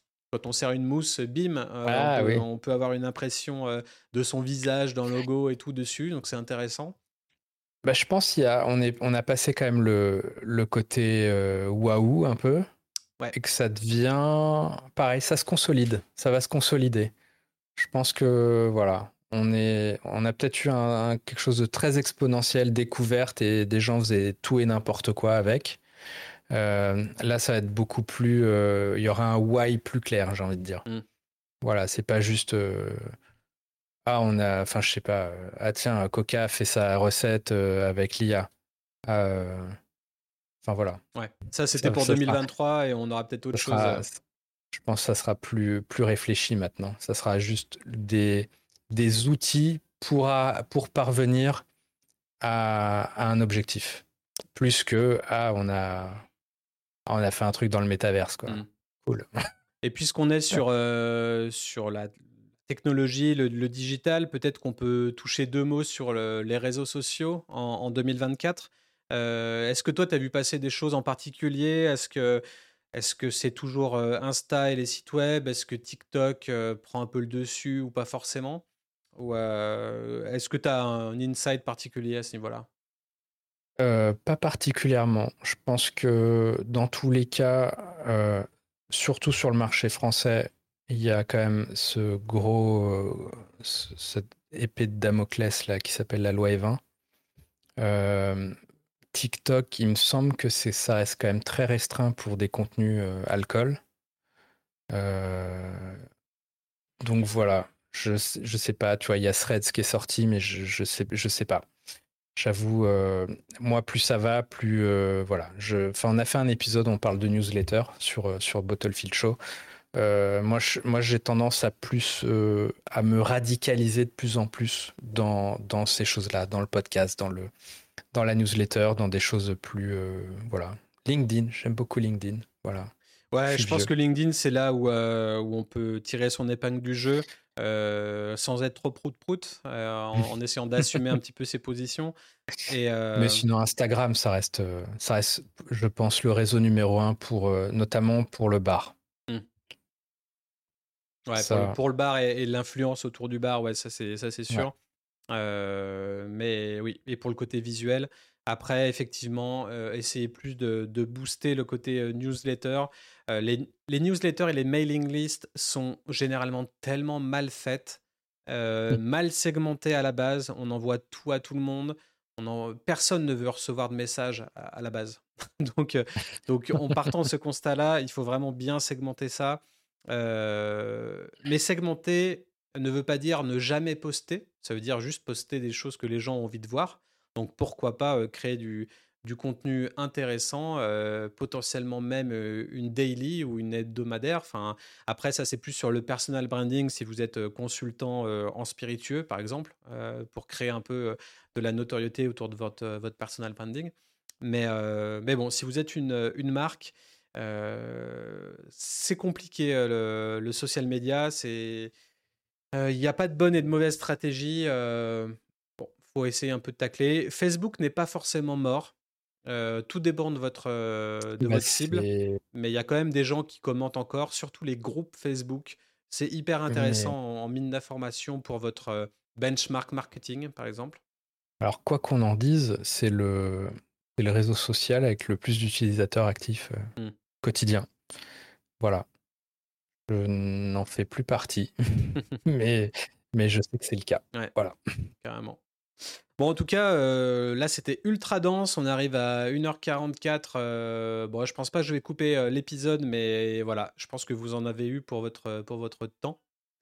Et, au final, ben, j'ai envie de te dire merci beaucoup pour ta participation. Je sais pas si tu avais quelque chose à rajouter avant la fin de cet épisode. Euh, non, je pense qu'on a un peu tout fait. Euh, peut-être là, je vois dans mes notes euh, sur la partie développement durable, un peu plus ces choses-là. On n'a pas parlé de notion de transparence, mais je pense que ça fait partie des tendances aussi, et, et le, tout ça accentué avec les nouvelles règles d'étiquetage. Ce qui fait qu'on va voir apparaître de plus en plus des QR codes sur les bouteilles qui vont nous amener à, à la liste mmh. des ingrédients, à ce genre de choses, à plus de détails sur comment c'est fait, pourquoi c'est fait, enfin bref, euh, tout ça, voire peut-être directement sur les bouteilles pour certains. Euh, donc voilà, donc euh, quelque chose qui est une, une tendance peut-être subie par certains, mais par les producteurs, mais qui, qui, va être là quoi. Ouais, le monde connecté en tout cas. bon, et eh ben, bah, merci pour ça. J'espère que cet épisode vous a plu. Voilà, c'était les, les tendances spiritueux 2024. Et puis sinon, bah, on se retrouve tous les deux dans notre autre podcast qui est The Bottlefield Show. Et, euh, et puis abonnez-vous à la, newsletter de, de Fred, Distill News. Voilà. Exactement. Allez, Allez à très bientôt. ciao. ciao. J'espère que cet épisode vous a plu. Merci pour votre soutien et votre fidélité. N'hésitez pas à partager l'épisode sur les réseaux sociaux, WhatsApp, euh, Instagram, LinkedIn. Super Potion est une émission concoctée, produite et réalisée par Studio Black Sounds. C'était Ludo à l'antenne. À la prochaine. Ciao ciao.